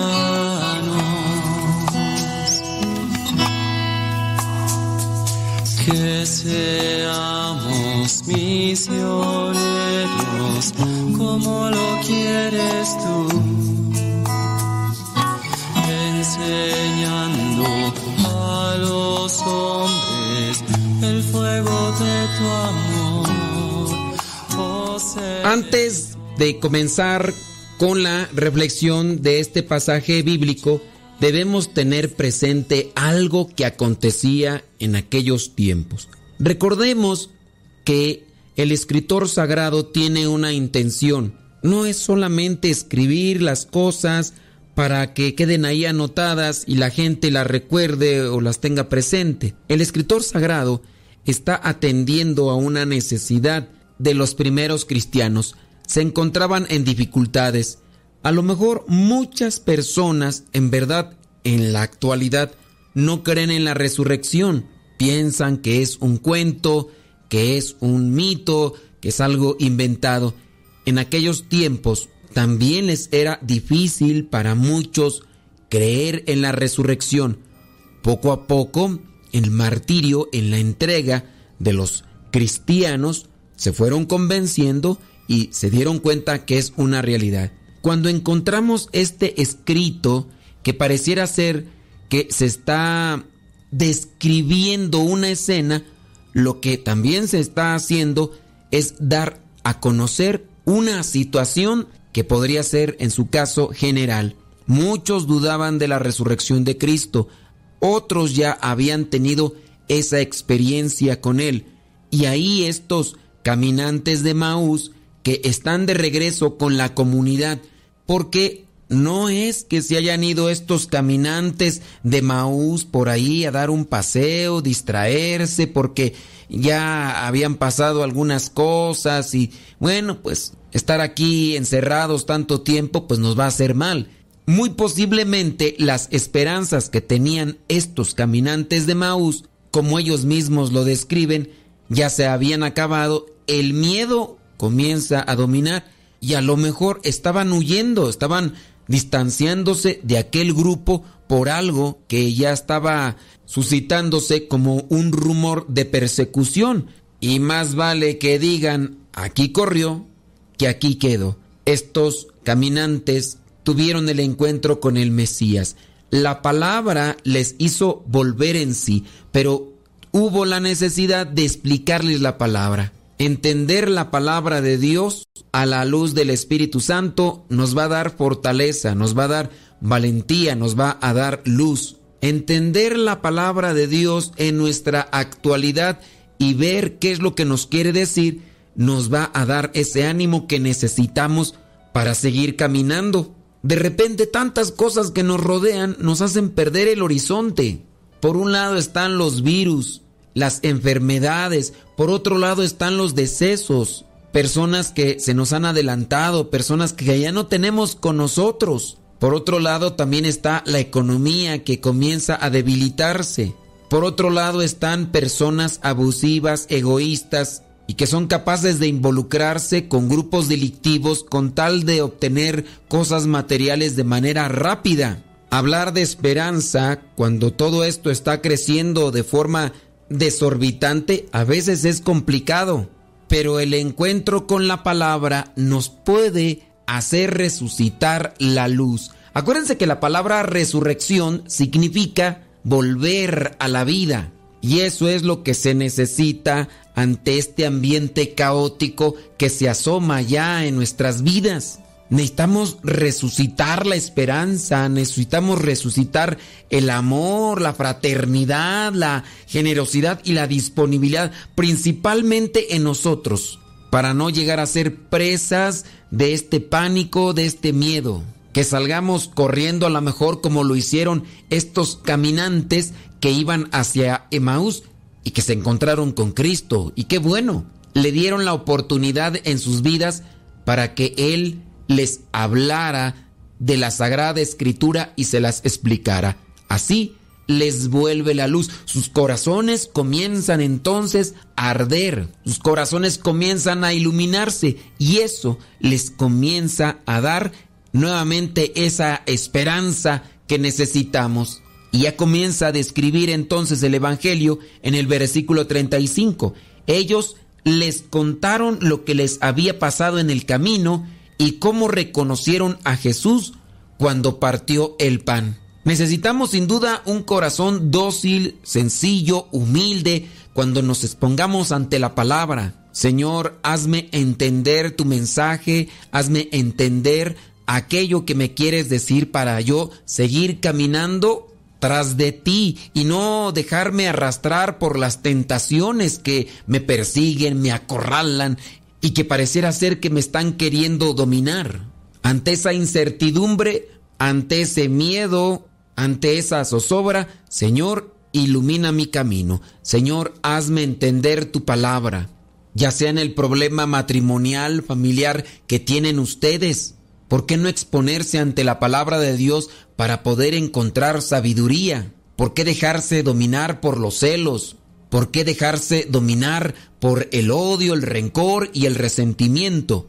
Y derrumbar una relación de 15, de 20 años y a veces hasta de más tiempo. Por eso es tan necesario que nuestro corazón se abra a la palabra de Dios, pero en actitud humilde. Veamos los versículos siguientes. El 36, me llama la atención esta parte. Jesús se puso en medio de ellos y los saludó diciendo, paz a ustedes. Veamos el contexto. Estos caminantes de Maús han regresado a la comunidad, están compartiendo su experiencia y en ese momento Jesús se aparece en medio de ellos. Que también nosotros abramos un ambiente, que abramos una situación para que Jesús siempre esté en medio de nosotros. Recordemos sus palabras, donde están dos o tres reunidos en mi nombre, ahí estoy yo en medio de ellos. Después, en el versículo 38, Jesús les dijo, ¿Por qué están asustados? ¿Por qué tienen esas dudas en su corazón? Estas preguntas no son movidas en sí por la curiosidad. Estas preguntas sin duda vienen de un corazón amoroso que no quiere que tampoco suframos por ese tipo de tormentos, por ese tipo de sacudidas. Jesús con su corazón amoroso no quiere que suframos de esa manera. No hay que dar espacio en nuestro corazón a las dudas. Hay que dar espacio a Jesús que viene a sanarlo y a curarlo. Hoy puedes abrir tu corazón y decirle, Señor, aleja de mí todo tipo de dudas, todo tipo de sentimiento negativo que me impide tener tu paz, Señor, que me impide ser feliz. En el versículo 45 dice que hizo que entendieran las escrituras. De este modo ellos iban a poder mirar más allá de sus miedos, temores, angustias, sufrimientos. Y así es como también nosotros nos encontramos con esa paz. Abramos nuestro corazón a la palabra bendita que viene a nuestras vidas. Pidámosle al Espíritu Santo que nos ayude a entender a asimilar su mensaje. Dentro de lo que es esta recomendación siempre constante es cuando ustedes estén en alguna dificultad, en algún problema, abran la Biblia. Busquen en el Nuevo Testamento alguno de los pasajes. Hagan alguna oración, pídanle al Espíritu Santo que les ilumine, que les ponga ante su presencia una lectura que sea como una lámpara encendida para que disipe sus dudas, sus tinieblas, sus temores, sus miedos, sus angustias. Cuando ya hayan tenido ese contacto con la palabra, también hay que hacer lo que nos dice en el versículo 48. Dice, ustedes deben dar testimonio de estas cosas. Recordemos esa frase tan trillada, pero tan cierta.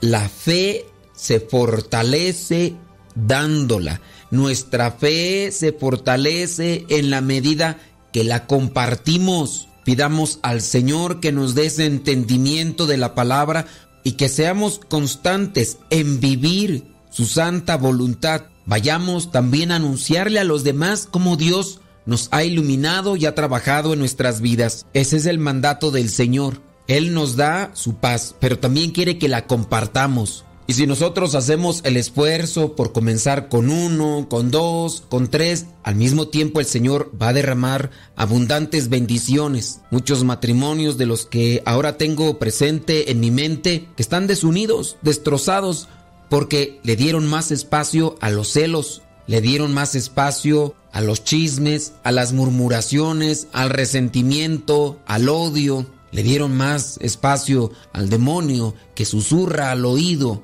al odio y al rencor en el corazón que se anida y se aferra y no se quiere salir. Espíritu Santo, purifica nuestras mentes y nuestros corazones para que siempre estemos dispuestos a mirarte, que siempre estemos dispuestos a escuchar tu bendita palabra. Soy el Padre Modesto Lule de los misioneros servidores de la palabra. La bendición de Dios Todopoderoso, Padre, Hijo y Espíritu Santo, descienda sobre ustedes y les acompañe siempre. Vayamos a vivir la palabra. Lámpara es tu palabra para mis pasos, luz en mi sendero. Lámpara es tu palabra para mis pasos, luz en mi sendero. Luz, tu palabra es la luz.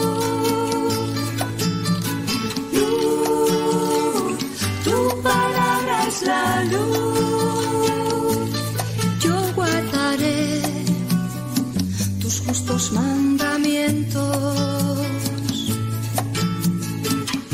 Señor, dame vida según tu promesa. Lámpara es tu palabra para mis pasos, luz en mi sendero. Lámpara es tu palabra para pasos, luz mi sendero. Luz, tu palabra es la luz. Luz, tu palabra es la luz. Mi vida, Señor, está siempre en peligro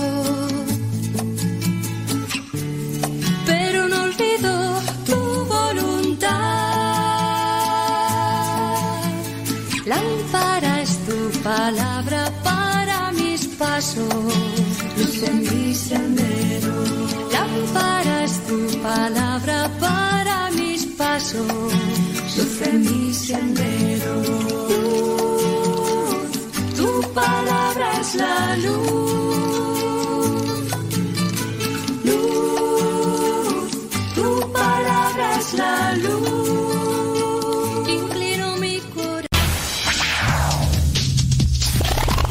Felices Pascuas de Resurrección.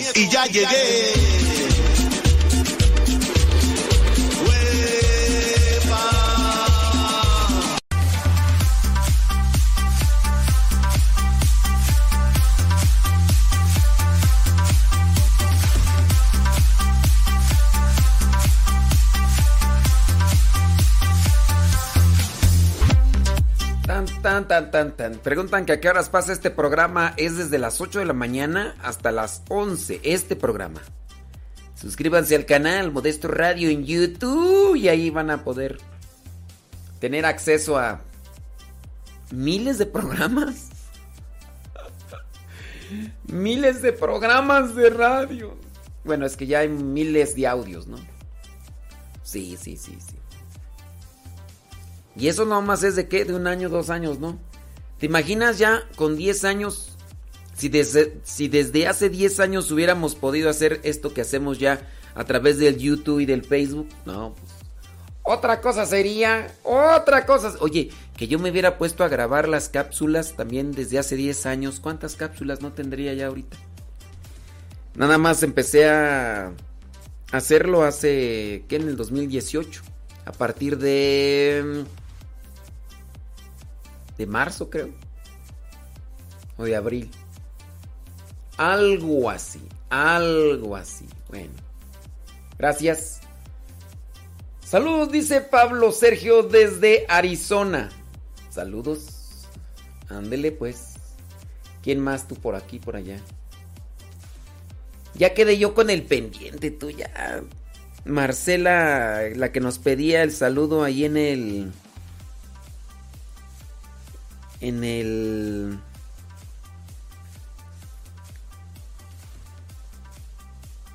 en el Instagram para sus niños especiales. Son personas que dice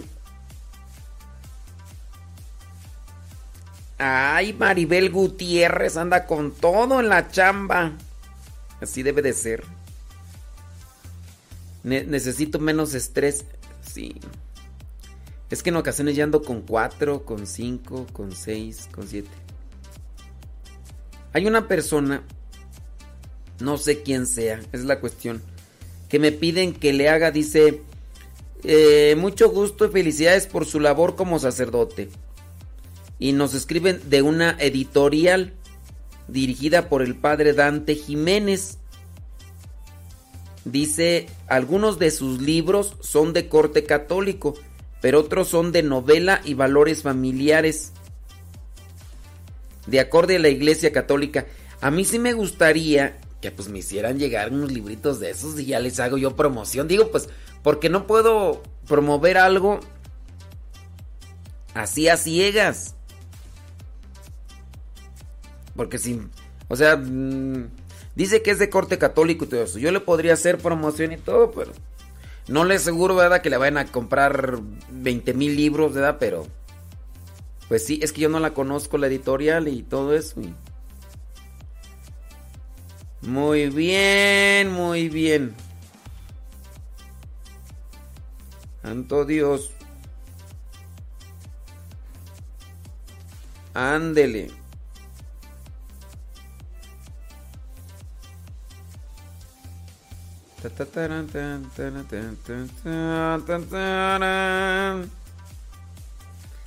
Bueno, ahorita checo por acá. Saludos a los mismos y a las mismas. Gracias.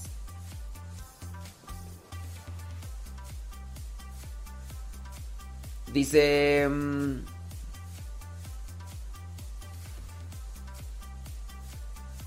soy Marcela.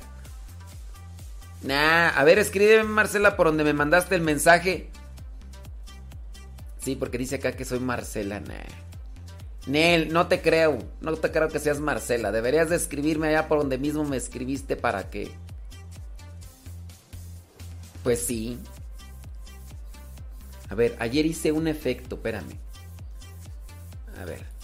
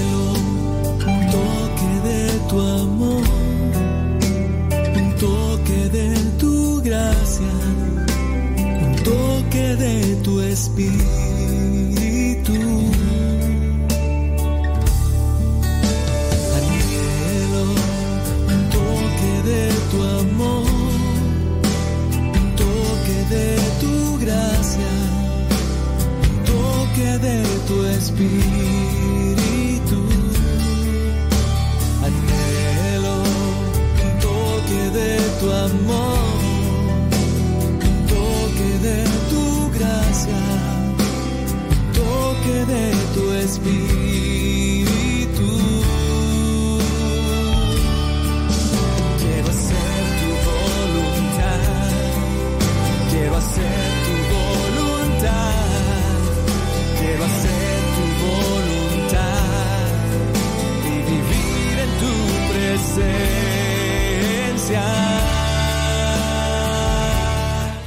Que si el padre se persigna.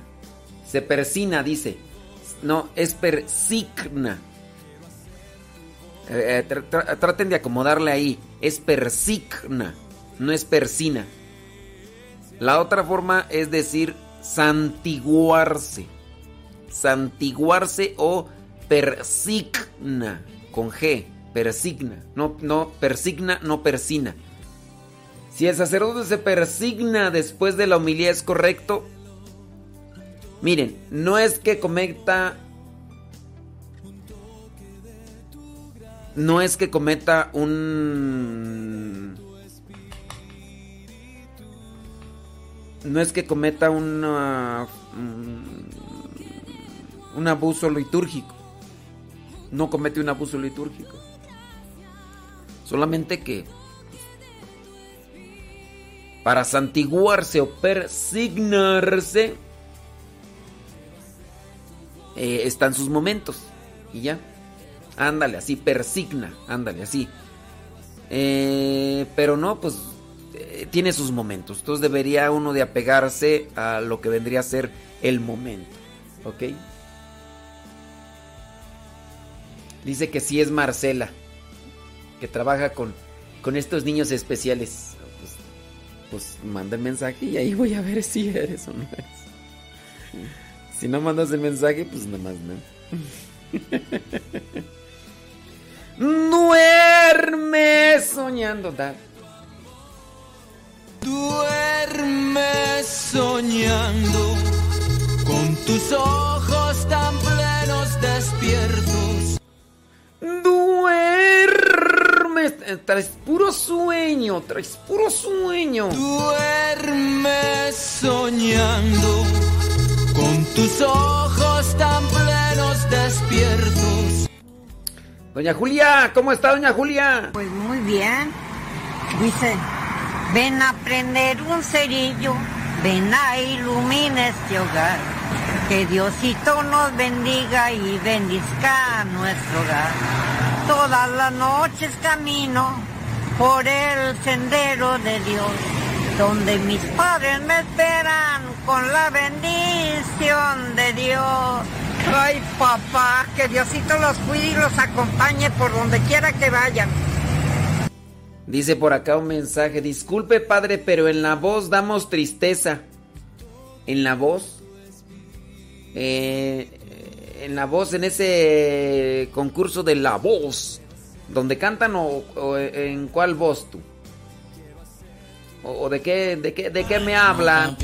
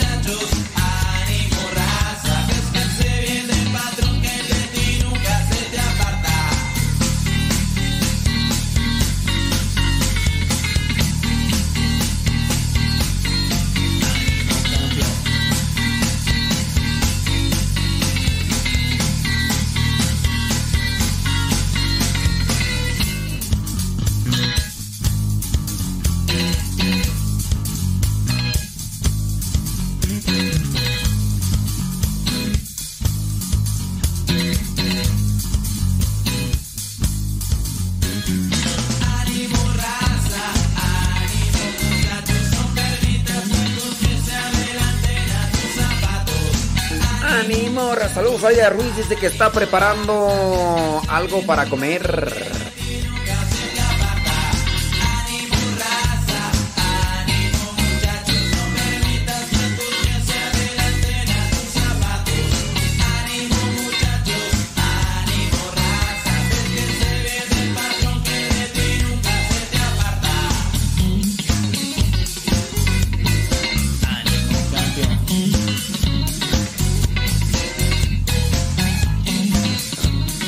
Minutos después de la hora, hoy día jueves 8 de abril.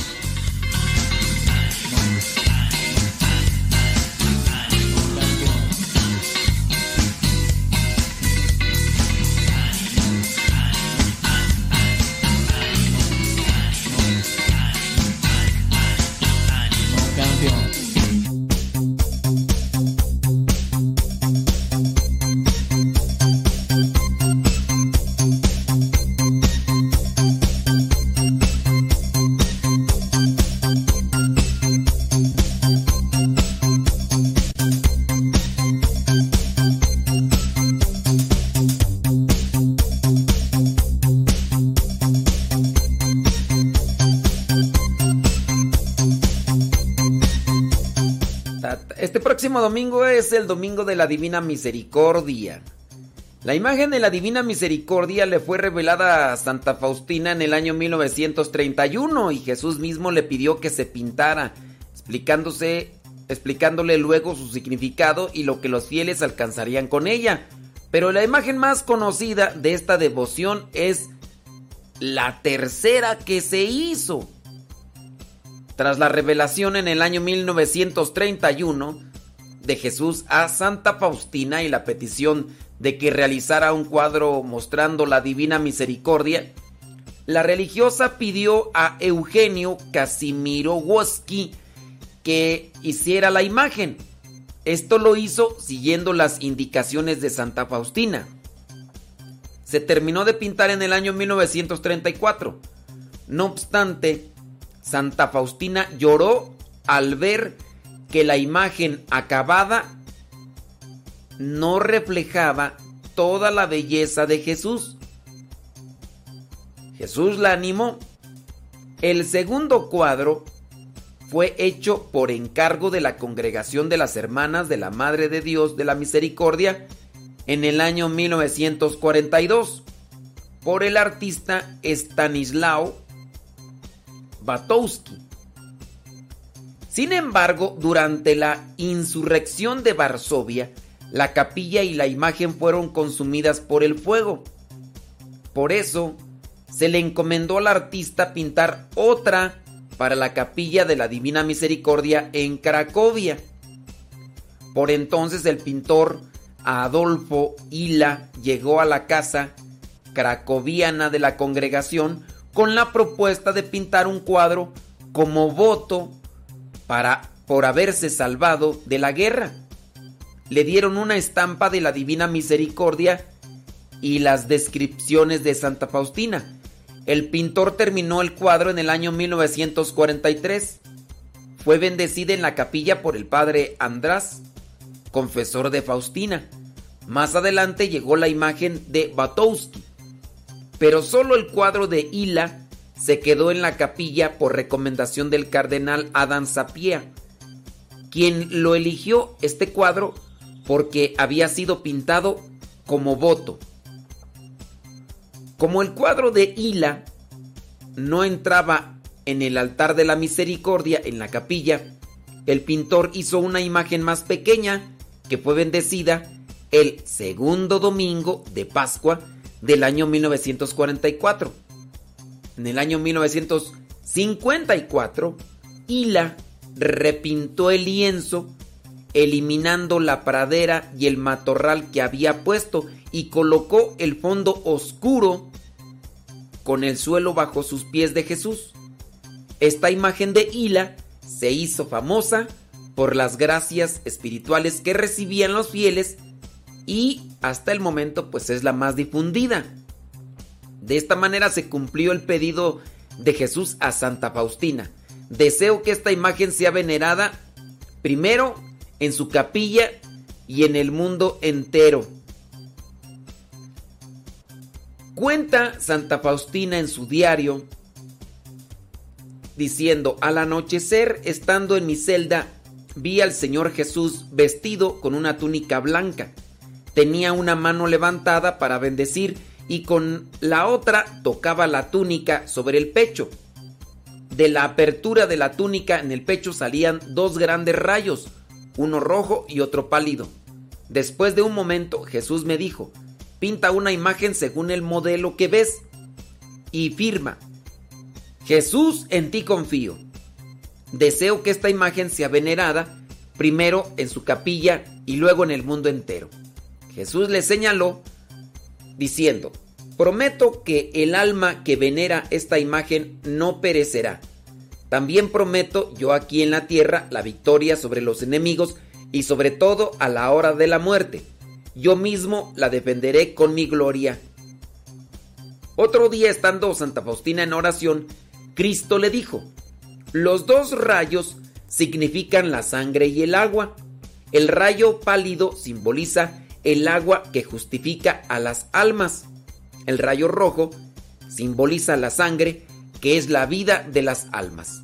Ambos rayos brotaron de las entrañas más profundas de mi misericordia, cuando mi corazón agonizante fue abierto en la cruz por la lanza. Estos rayos protegen a las almas de la indignación de mi Padre. Bienaventurado quien viva a la sombra de ellos, porque no le alcanzará la justa mano de Dios. Santa Faustina contaba todo esto a su confesor, el actual Beato Padre Miguel Sopoco, quien designó al pintor Eugenio Kazimirovsky porque para que realizara la imagen según las indicaciones de Santa Faustina. Una vez, cuando estaba en el taller de aquel pintor que pintaba esa imagen, vio que no era tan bella como es Jesús. Se afligió mucho por eso, sin embargo, lo oculté profundamente en mi corazón. Lo escribió Santa Faustina en su diario. Dice que fue a la capilla y lloró muchísimo. ¿Quién te, ¿Quién te pintará tan bello como tú eres? Como respuesta dice que escuchó estas palabras. No en la belleza del color, ni en la del pincel está la grandeza de esta imagen, sino en mi gracia. Y así fue. Entonces se pintaron tres imágenes de la del Señor de la Misericordia. La que conocemos es la más difundida, ¿no? Y sí, estoy mirando la primera imagen que se pintó. Y pues la de Eugenio Kasimirowski del año 1934 y pues este pues es que son son rasgos, ¿no? de los pintores. Son los estilos y demás. ¿Quién de ustedes reza la coronilla de la misericordia? Yo soy sincero, yo no la rezo. O sea, hay veces que sí, hay veces que no. Pero así como que, uff, no hay ningún día que... Hay algunos que es así su devoción, que se levantan a las 3 de la mañana a rezarlo. Sí, hay algunos. No sé quién de ustedes, ¿verdad? Pero... Así, así es esto de las enchiladas y los chilaquiles. Y ya es este próximo domingo. Oye, por cierto, San Juan Pablo II, ¿no?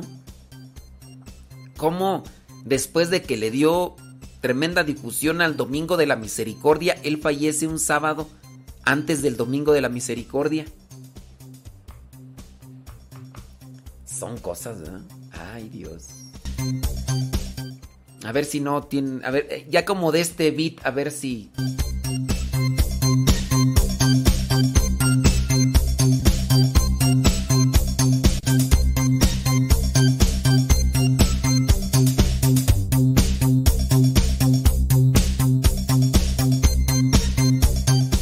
Por acá una persona, dice aquí cerca de donde trabajo, las viejillas más mulas son las que hacen la procesión de la Divina Misericordia. Pero, pero creo que nadie les ha explicado qué significa misericordia. Y el cura de la parroquia les cae mal a las viejitas.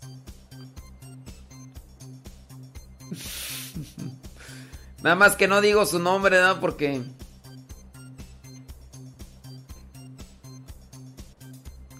Dice, yo a veces lo rezo, pero a las 3 de la tarde.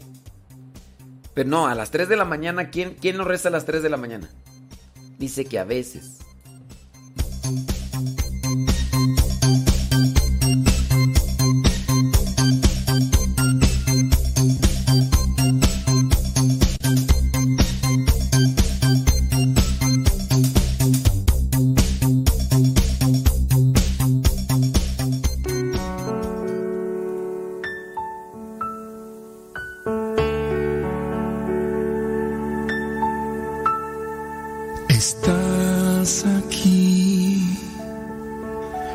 es tan real, te puedo sentir. Estás aquí, tu presencia llena mi existir. Estás aquí, mi alma se alegra, se entrega a ti. Estás aquí Espírito se goza, se llena en ti.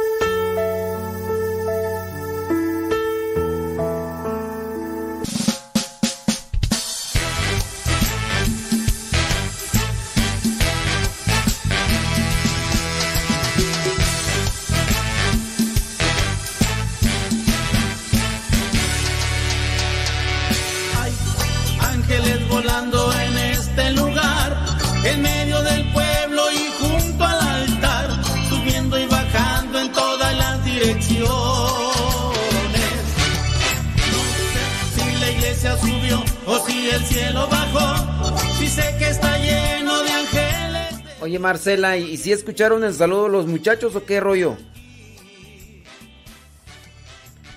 Dice, gracias por todo y lo escuchamos, dice, y ellos solo, y ellos solo lo escuchan media hora.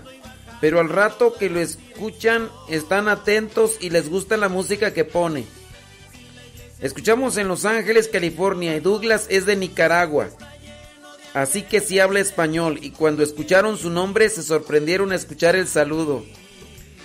Ándele pues, bueno, entonces sí lo escucharon. Ese era mi pendiente, tú, Marcela.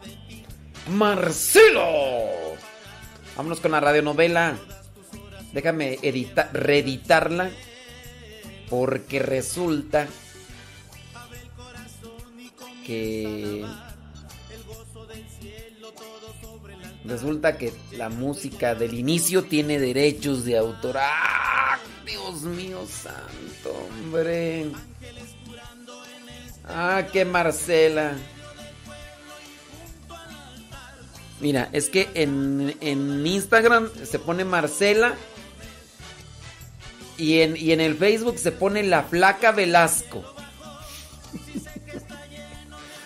la flaca Velasco. Oye, sí. Sí haces honor a, ese apodo. La flaca. Porque a veces, este, como yo, por ejemplo, yo me llamo Modesto, pero así como que tú digas que soy modesto, modesto. tanto.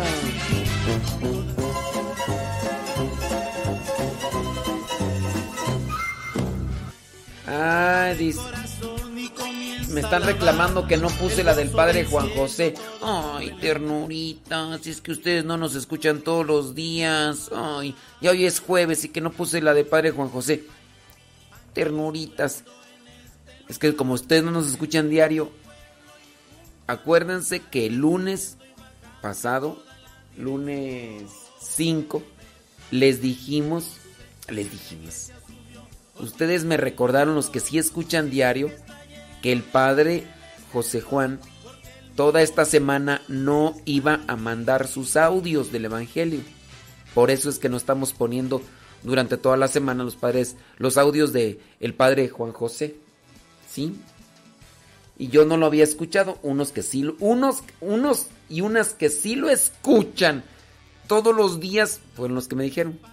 Porque yo a esa hora cuando pongo su audio me voy a echarle algo de comer a la anaconda y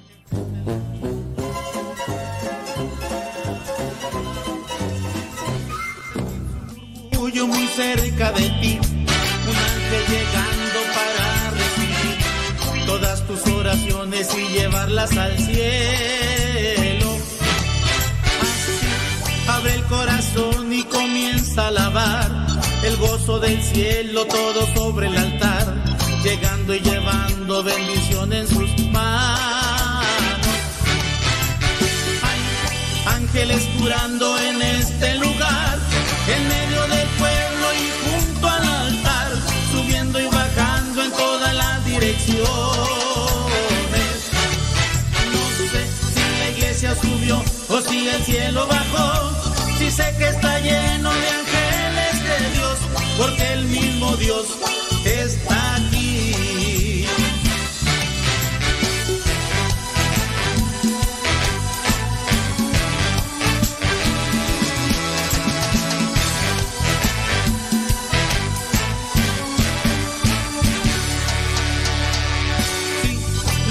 Los ángeles pasan y la iglesia se alegra, ya canta, ya ríe, ya llora y congrega, enfrenta el infierno y disipa el mal.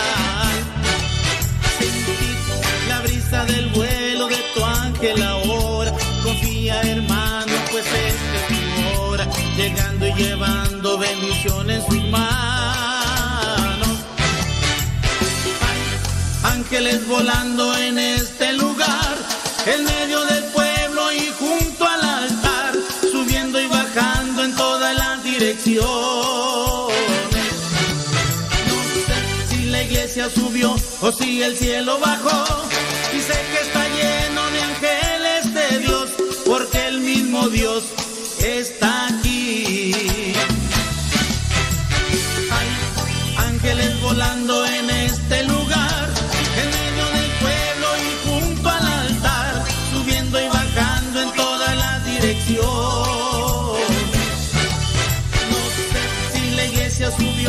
Si el cielo bajó, si sé que está lleno de ángeles de Dios, porque el mismo Dios está aquí.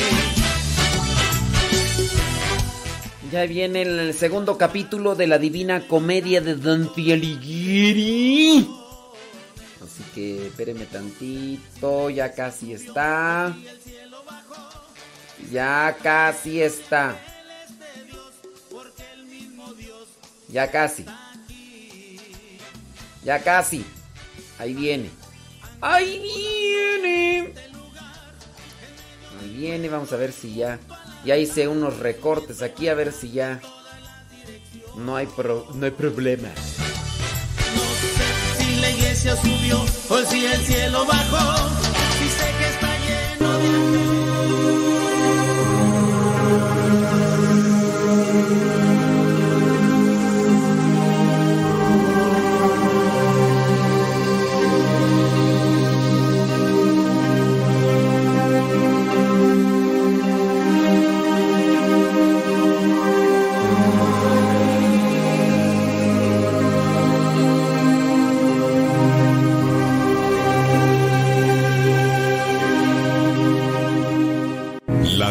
Comedia de Dante Alighieri.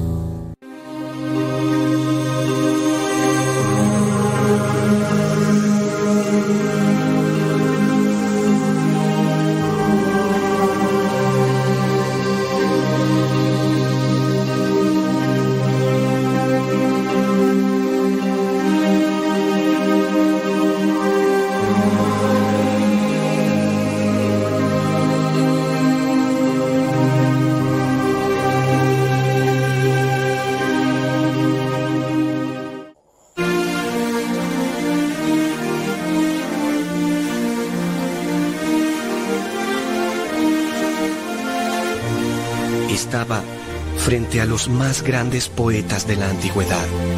Eran Homero, Horacio, Ovidio y Lucano. Hablaron amistosamente con Virgilio. Cuando mi maestro comentó que yo también era poeta, solo escuché elogios y palabras de aliento. Discutí amigablemente con ellos. Un orgullo me invadía ahora. Me sentí el sexto entre los grandes genios. Caminamos largo rato conversando animadamente. Llegamos a un castillo rodeado por aguas cristalinas.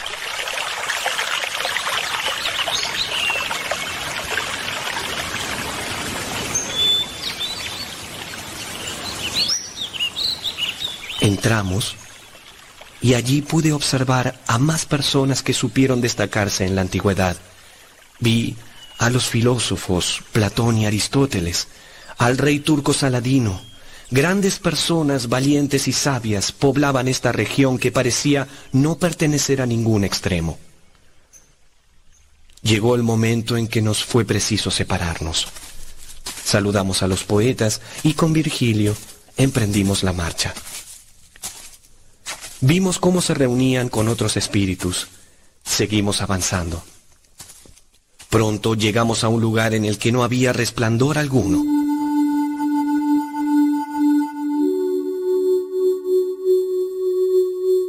Entramos al segundo círculo del infierno.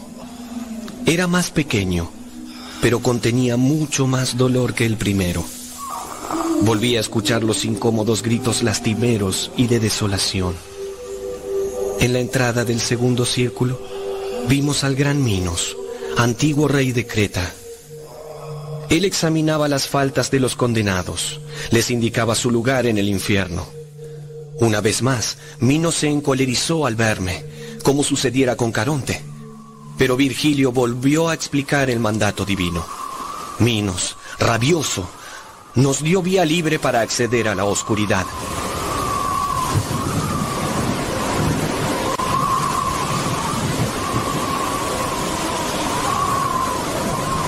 Una gran tempestad asolaba al segundo círculo. Este huracán empujaba a los espíritus hacia un lado y hacia el otro, los arrojaba contra el suelo y los volvía a levantar una y otra vez. Las almas lamentaban una y otra vez el designio divino y no podían dejar de blasfemar. Virgilio habló.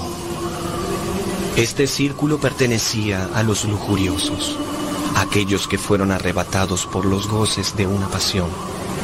Ese goce, esa pasión, ahora los arrastraría eternamente como un fuerte huracán.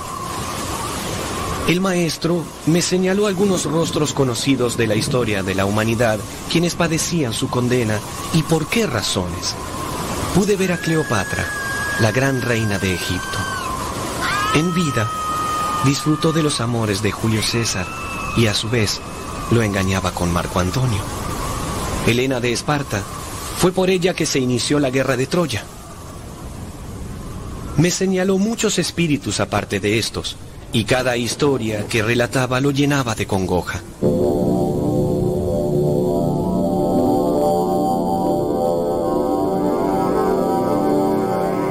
La piedad también se apoderó de mi corazón. Tan débiles solemos ser los hombres en cuestiones del amor.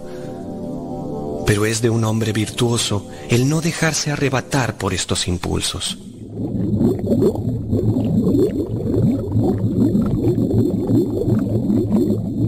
Avanzamos hacia el tercer círculo. Allí recibían su castigo los glotones. La pena que sufrían era proporcional a la culpa. ¿Cómo se castigaba este vergonzoso pecado? Pues estaban hundidos hasta la mitad en una especie de barro infecto. Siempre estarían mojados por una lluvia pesada, eterna.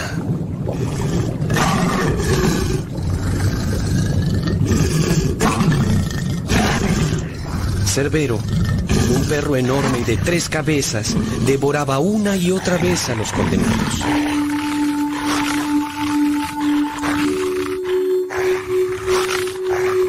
Cruzamos este círculo cuidando de no enfadar al gigantesco Khan. Nos abrimos paso hacia el cuarto círculo. Los pródigos y los avaros eran castigados en esta región.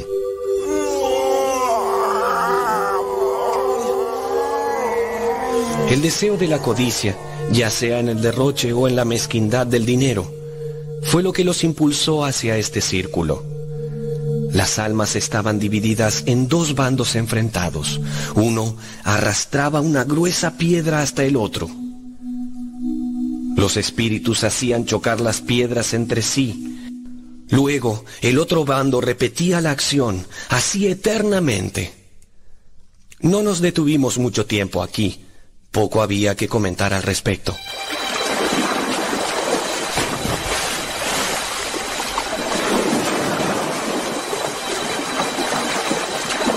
Para llegar hasta el quinto círculo, debíamos atravesar junto a mi maestro una negra laguna llamada Estigia. Una gran cantidad de espíritus estaban allí hundidos, golpeándose unos a otros, desgarrándose con uñas y dientes. El maestro me explicó quiénes eran estas almas. Pertenecían a aquellos que se dejaron dominar por la cólera. Hundidos en las fangosas aguas del Estigia, se lamentaban de su pasado. Pasando uno de los extremos de la laguna, podía observar una gran torre. Hacia allí nos dirigíamos con el poeta. Un barquero infernal llegó en ese momento y subimos al bote. Una de las almas condenadas advirtió mi presencia. Me preguntó qué estaba haciendo allí. Lo reconocí al instante. Era Felipe Argenti, un florentino conocido por su orgullo y su carácter iracundo. En vida, paseaba por las calles de Florencia en su caballo, atropellando hombres, mujeres y niños, en fin, todo lo que se le atravesara por su camino. Le hice un gesto de desprecio con la mirada. El espíritu se desbocó y saltó hacia la barca con la intención de dañarme. Mas Virgilio, que estaba atento, lo rechazó. El alma cayó nuevamente al agua. Allí se desgarró a sí mismo con los dientes.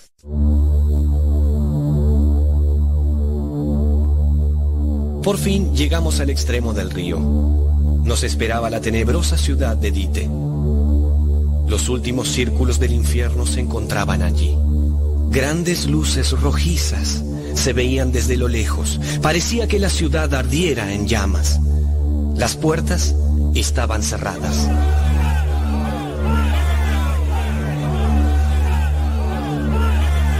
Entonces, una multitud de almas encolerizadas rechazaron mi presencia allí.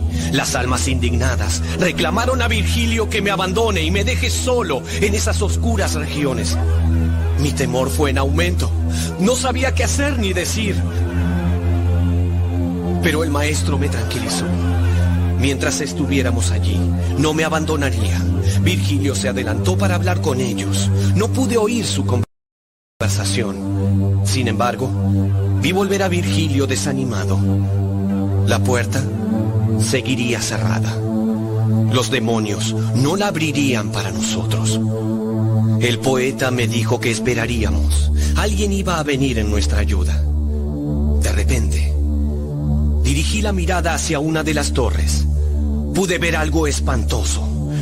Tres mujeres de aspecto horrible se burlaban de mí desde lo alto. Eran las gorgonas. Las gorgonas eran espantosas mujeres con víboras en la cabeza en lugar de cabellos. Entre ellas estaba Medusa. Con su mirada podía convertir a cualquier mortal en piedra.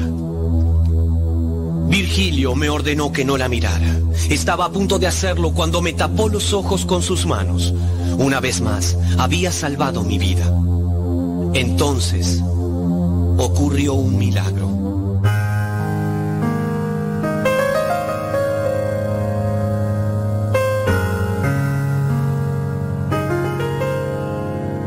Una aparición celestial se hizo presente. Caminó sobre la superficie del lago. Las almas notaron su presencia y huyeron espantadas. El ángel apoyó un dedo en la puerta y ésta se abrió. Luego retrocedió, sin decir una palabra. Se marchó por donde había llegado. Teníamos acceso a la ciudad.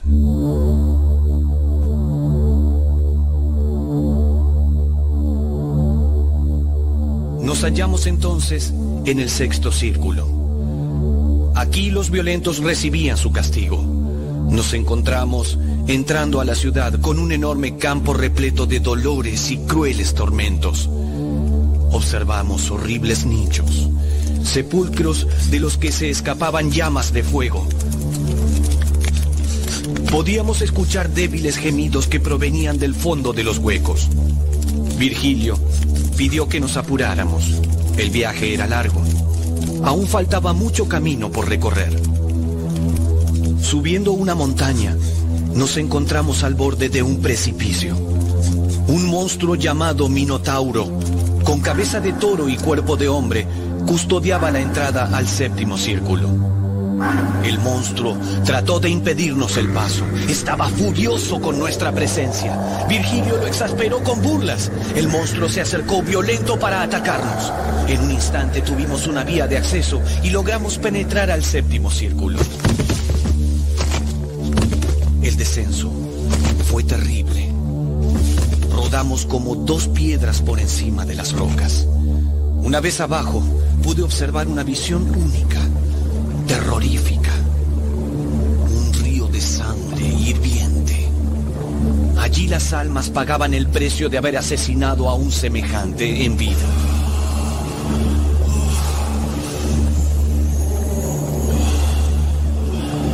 El castigo no se reducía a eso.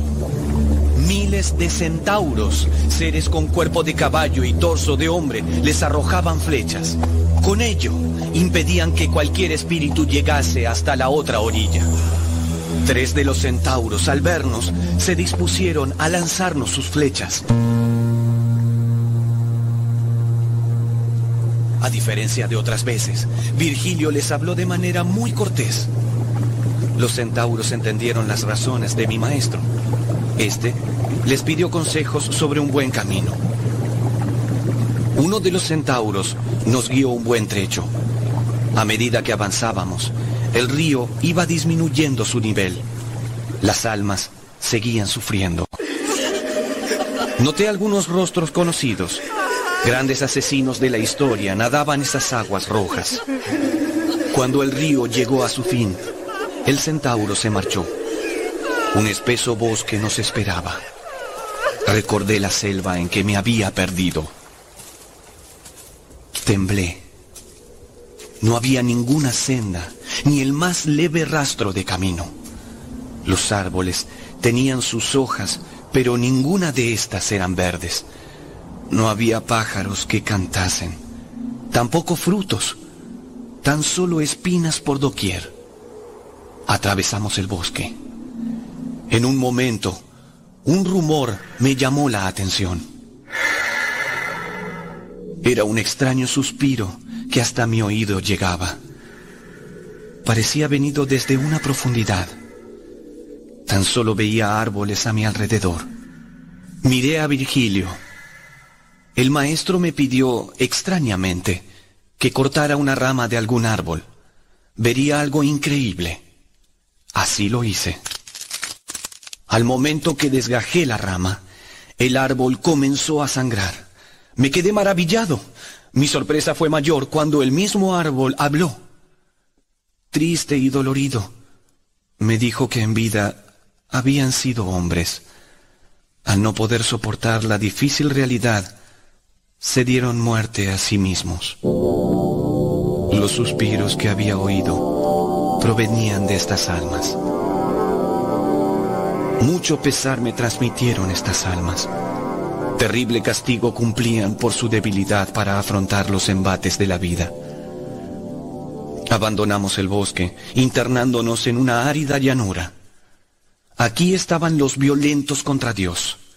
Sus almas yacían tiradas, caminando o corriendo de un lado a otro. Una tormenta caía sobre ellos, una tormenta de fuego. Copos de fuego los tocaban. Las almas intentaban apartarlos con las manos, pero era inútil. Cuando quise avanzar, un espíritu tomó mis ropas reconociéndome. Era Bruneto, mi antiguo tutor. Constantemente cuando vivía, solía recriminar con ferocidad a Dios por sus desventuras, mas no se esforzaba demasiado por cambiar su suerte. Aún así, me alegré de verlo. Caminamos juntos por el valle, conversando sobre tiempos lejanos en Florencia. Bruneto me rogó que cuidara de una obra suya que había escrito. Prometí que así sería. Abandonamos la llanura, aún nos quedaba más por ver.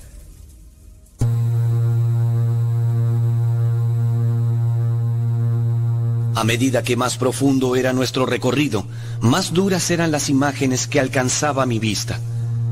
Al llegar nuevamente a otro precipicio, una criatura se hizo presente. Ante nosotros se encontraba el monstruo Gerión. Mi temor se hizo visible, pero Virgilio me explicó la situación. Sería el monstruo quien nos conduciría hasta los últimos tramos. No había otra forma de descender.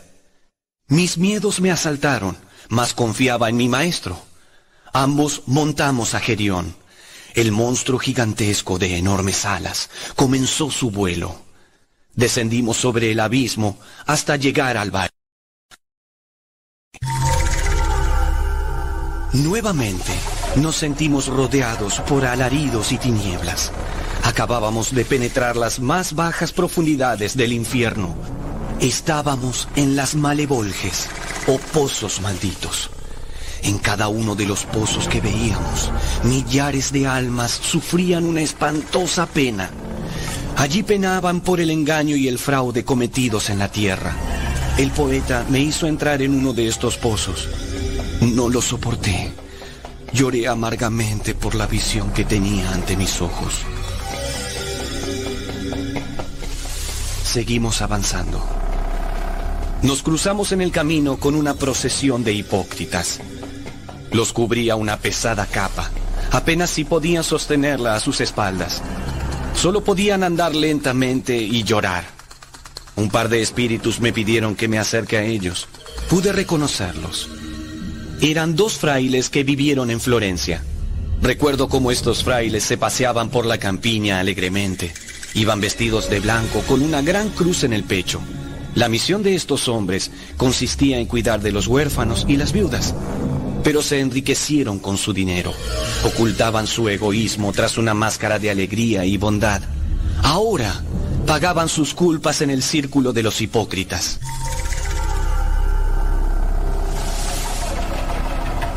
Dejamos atrás estas penas y temores y nos preparamos a descender al último círculo. Estábamos buscando un camino cuando un ruido ensordecedor me volteó al suelo. La niebla que había no me permitía ver de dónde provenía tan espantoso sonido. Solo pude ver las altas torres de una ciudad, pero Virgilio despejó mi error. Lo que yo veía no eran torres, eran gigantes. La niebla los ocultaba. El maestro se acercó a uno de ellos. No pude escuchar lo que le decía, pero al instante uno de ellos nos tomó a ambos, uno en cada mano. De este modo, descendimos al último círculo del infierno. Llegamos a una especie de valle oscuro, siniestro. Allí nos dejó el gigante. Empezamos a caminar cuando Virgilio me señaló el suelo que nos sostenía. A mis pies había un lago congelado. Parecía hecho de vidrio. Pude apreciar a unas sombras llorosas que nadaban en él, por debajo del gran espejo que era el lago congelado. Se las veía tiritar, sufriendo el frío que implicaba morar de aquel lado del cristal. Les pregunté a estas sombras quiénes eran. Dos lágrimas cayeron de sus rostros. Se congelaron al instante. Virgilio me explicó dónde estábamos. Era Caína. Tras ese lago helado, yacían aquellos que habían traicionado a su familia. Desde entonces, nunca he podido mirar un estanque helado sin sentir temor. Seguí caminando por el cristal. De repente, algo me llamó la atención.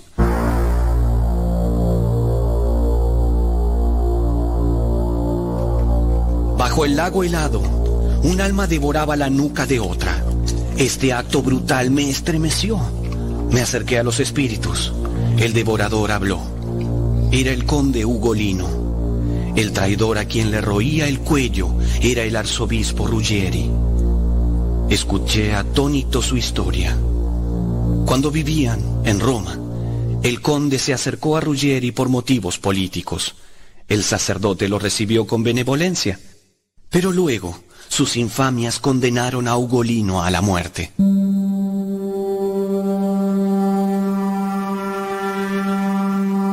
¿Qué muerte tan cruel padeció este mortal? El obispo lo encerró en una torre junto a sus hijos, todos condenados a morir de hambre. Jornadas terribles vivió aquel conde en aquella torre, tanto así que sus propios hijos ofrecieron sus carnes de alimento. Todos murieron a los días. Terminó de hablar el conde y luego volvió a hundir sus dientes en el cuello de su traidor.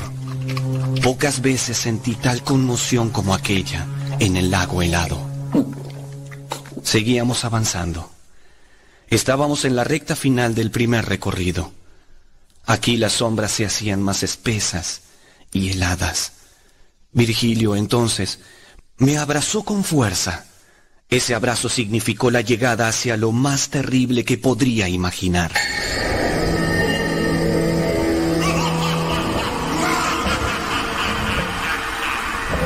Significaba que muy pronto tendría ante mis ojos a quien tuviera el rostro más bello.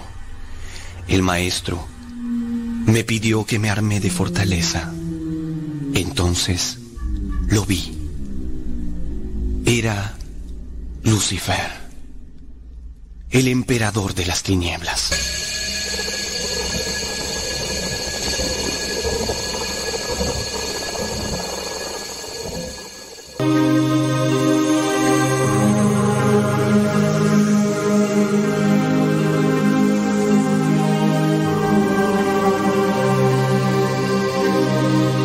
Les recuerdo solamente, ¿verdad? Que esta es una radionovela Esta está basada en la novela de Dante Alighieri, una novela poética, pero no tiene un sentido doctrinal.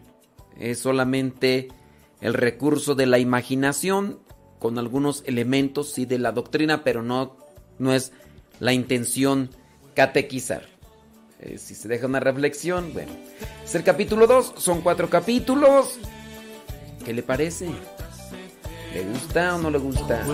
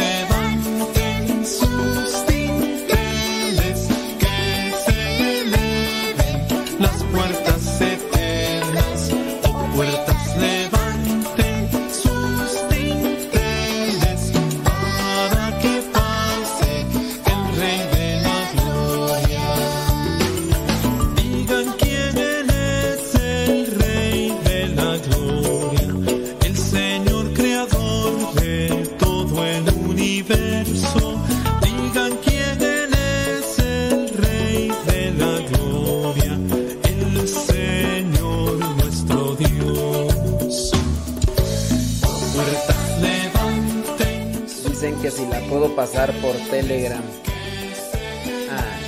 Duerme soñando con tus ojos. Traes puro sueño. Duerme soñando con tus ojos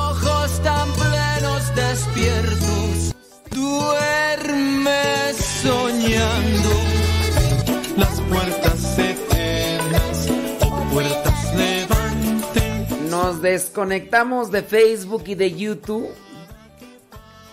Nos desconectamos de Facebook y de YouTube y viene el programa de Pati Paco. Lo que Dios ha unido. Después regresamos con de todo un poco para el católico.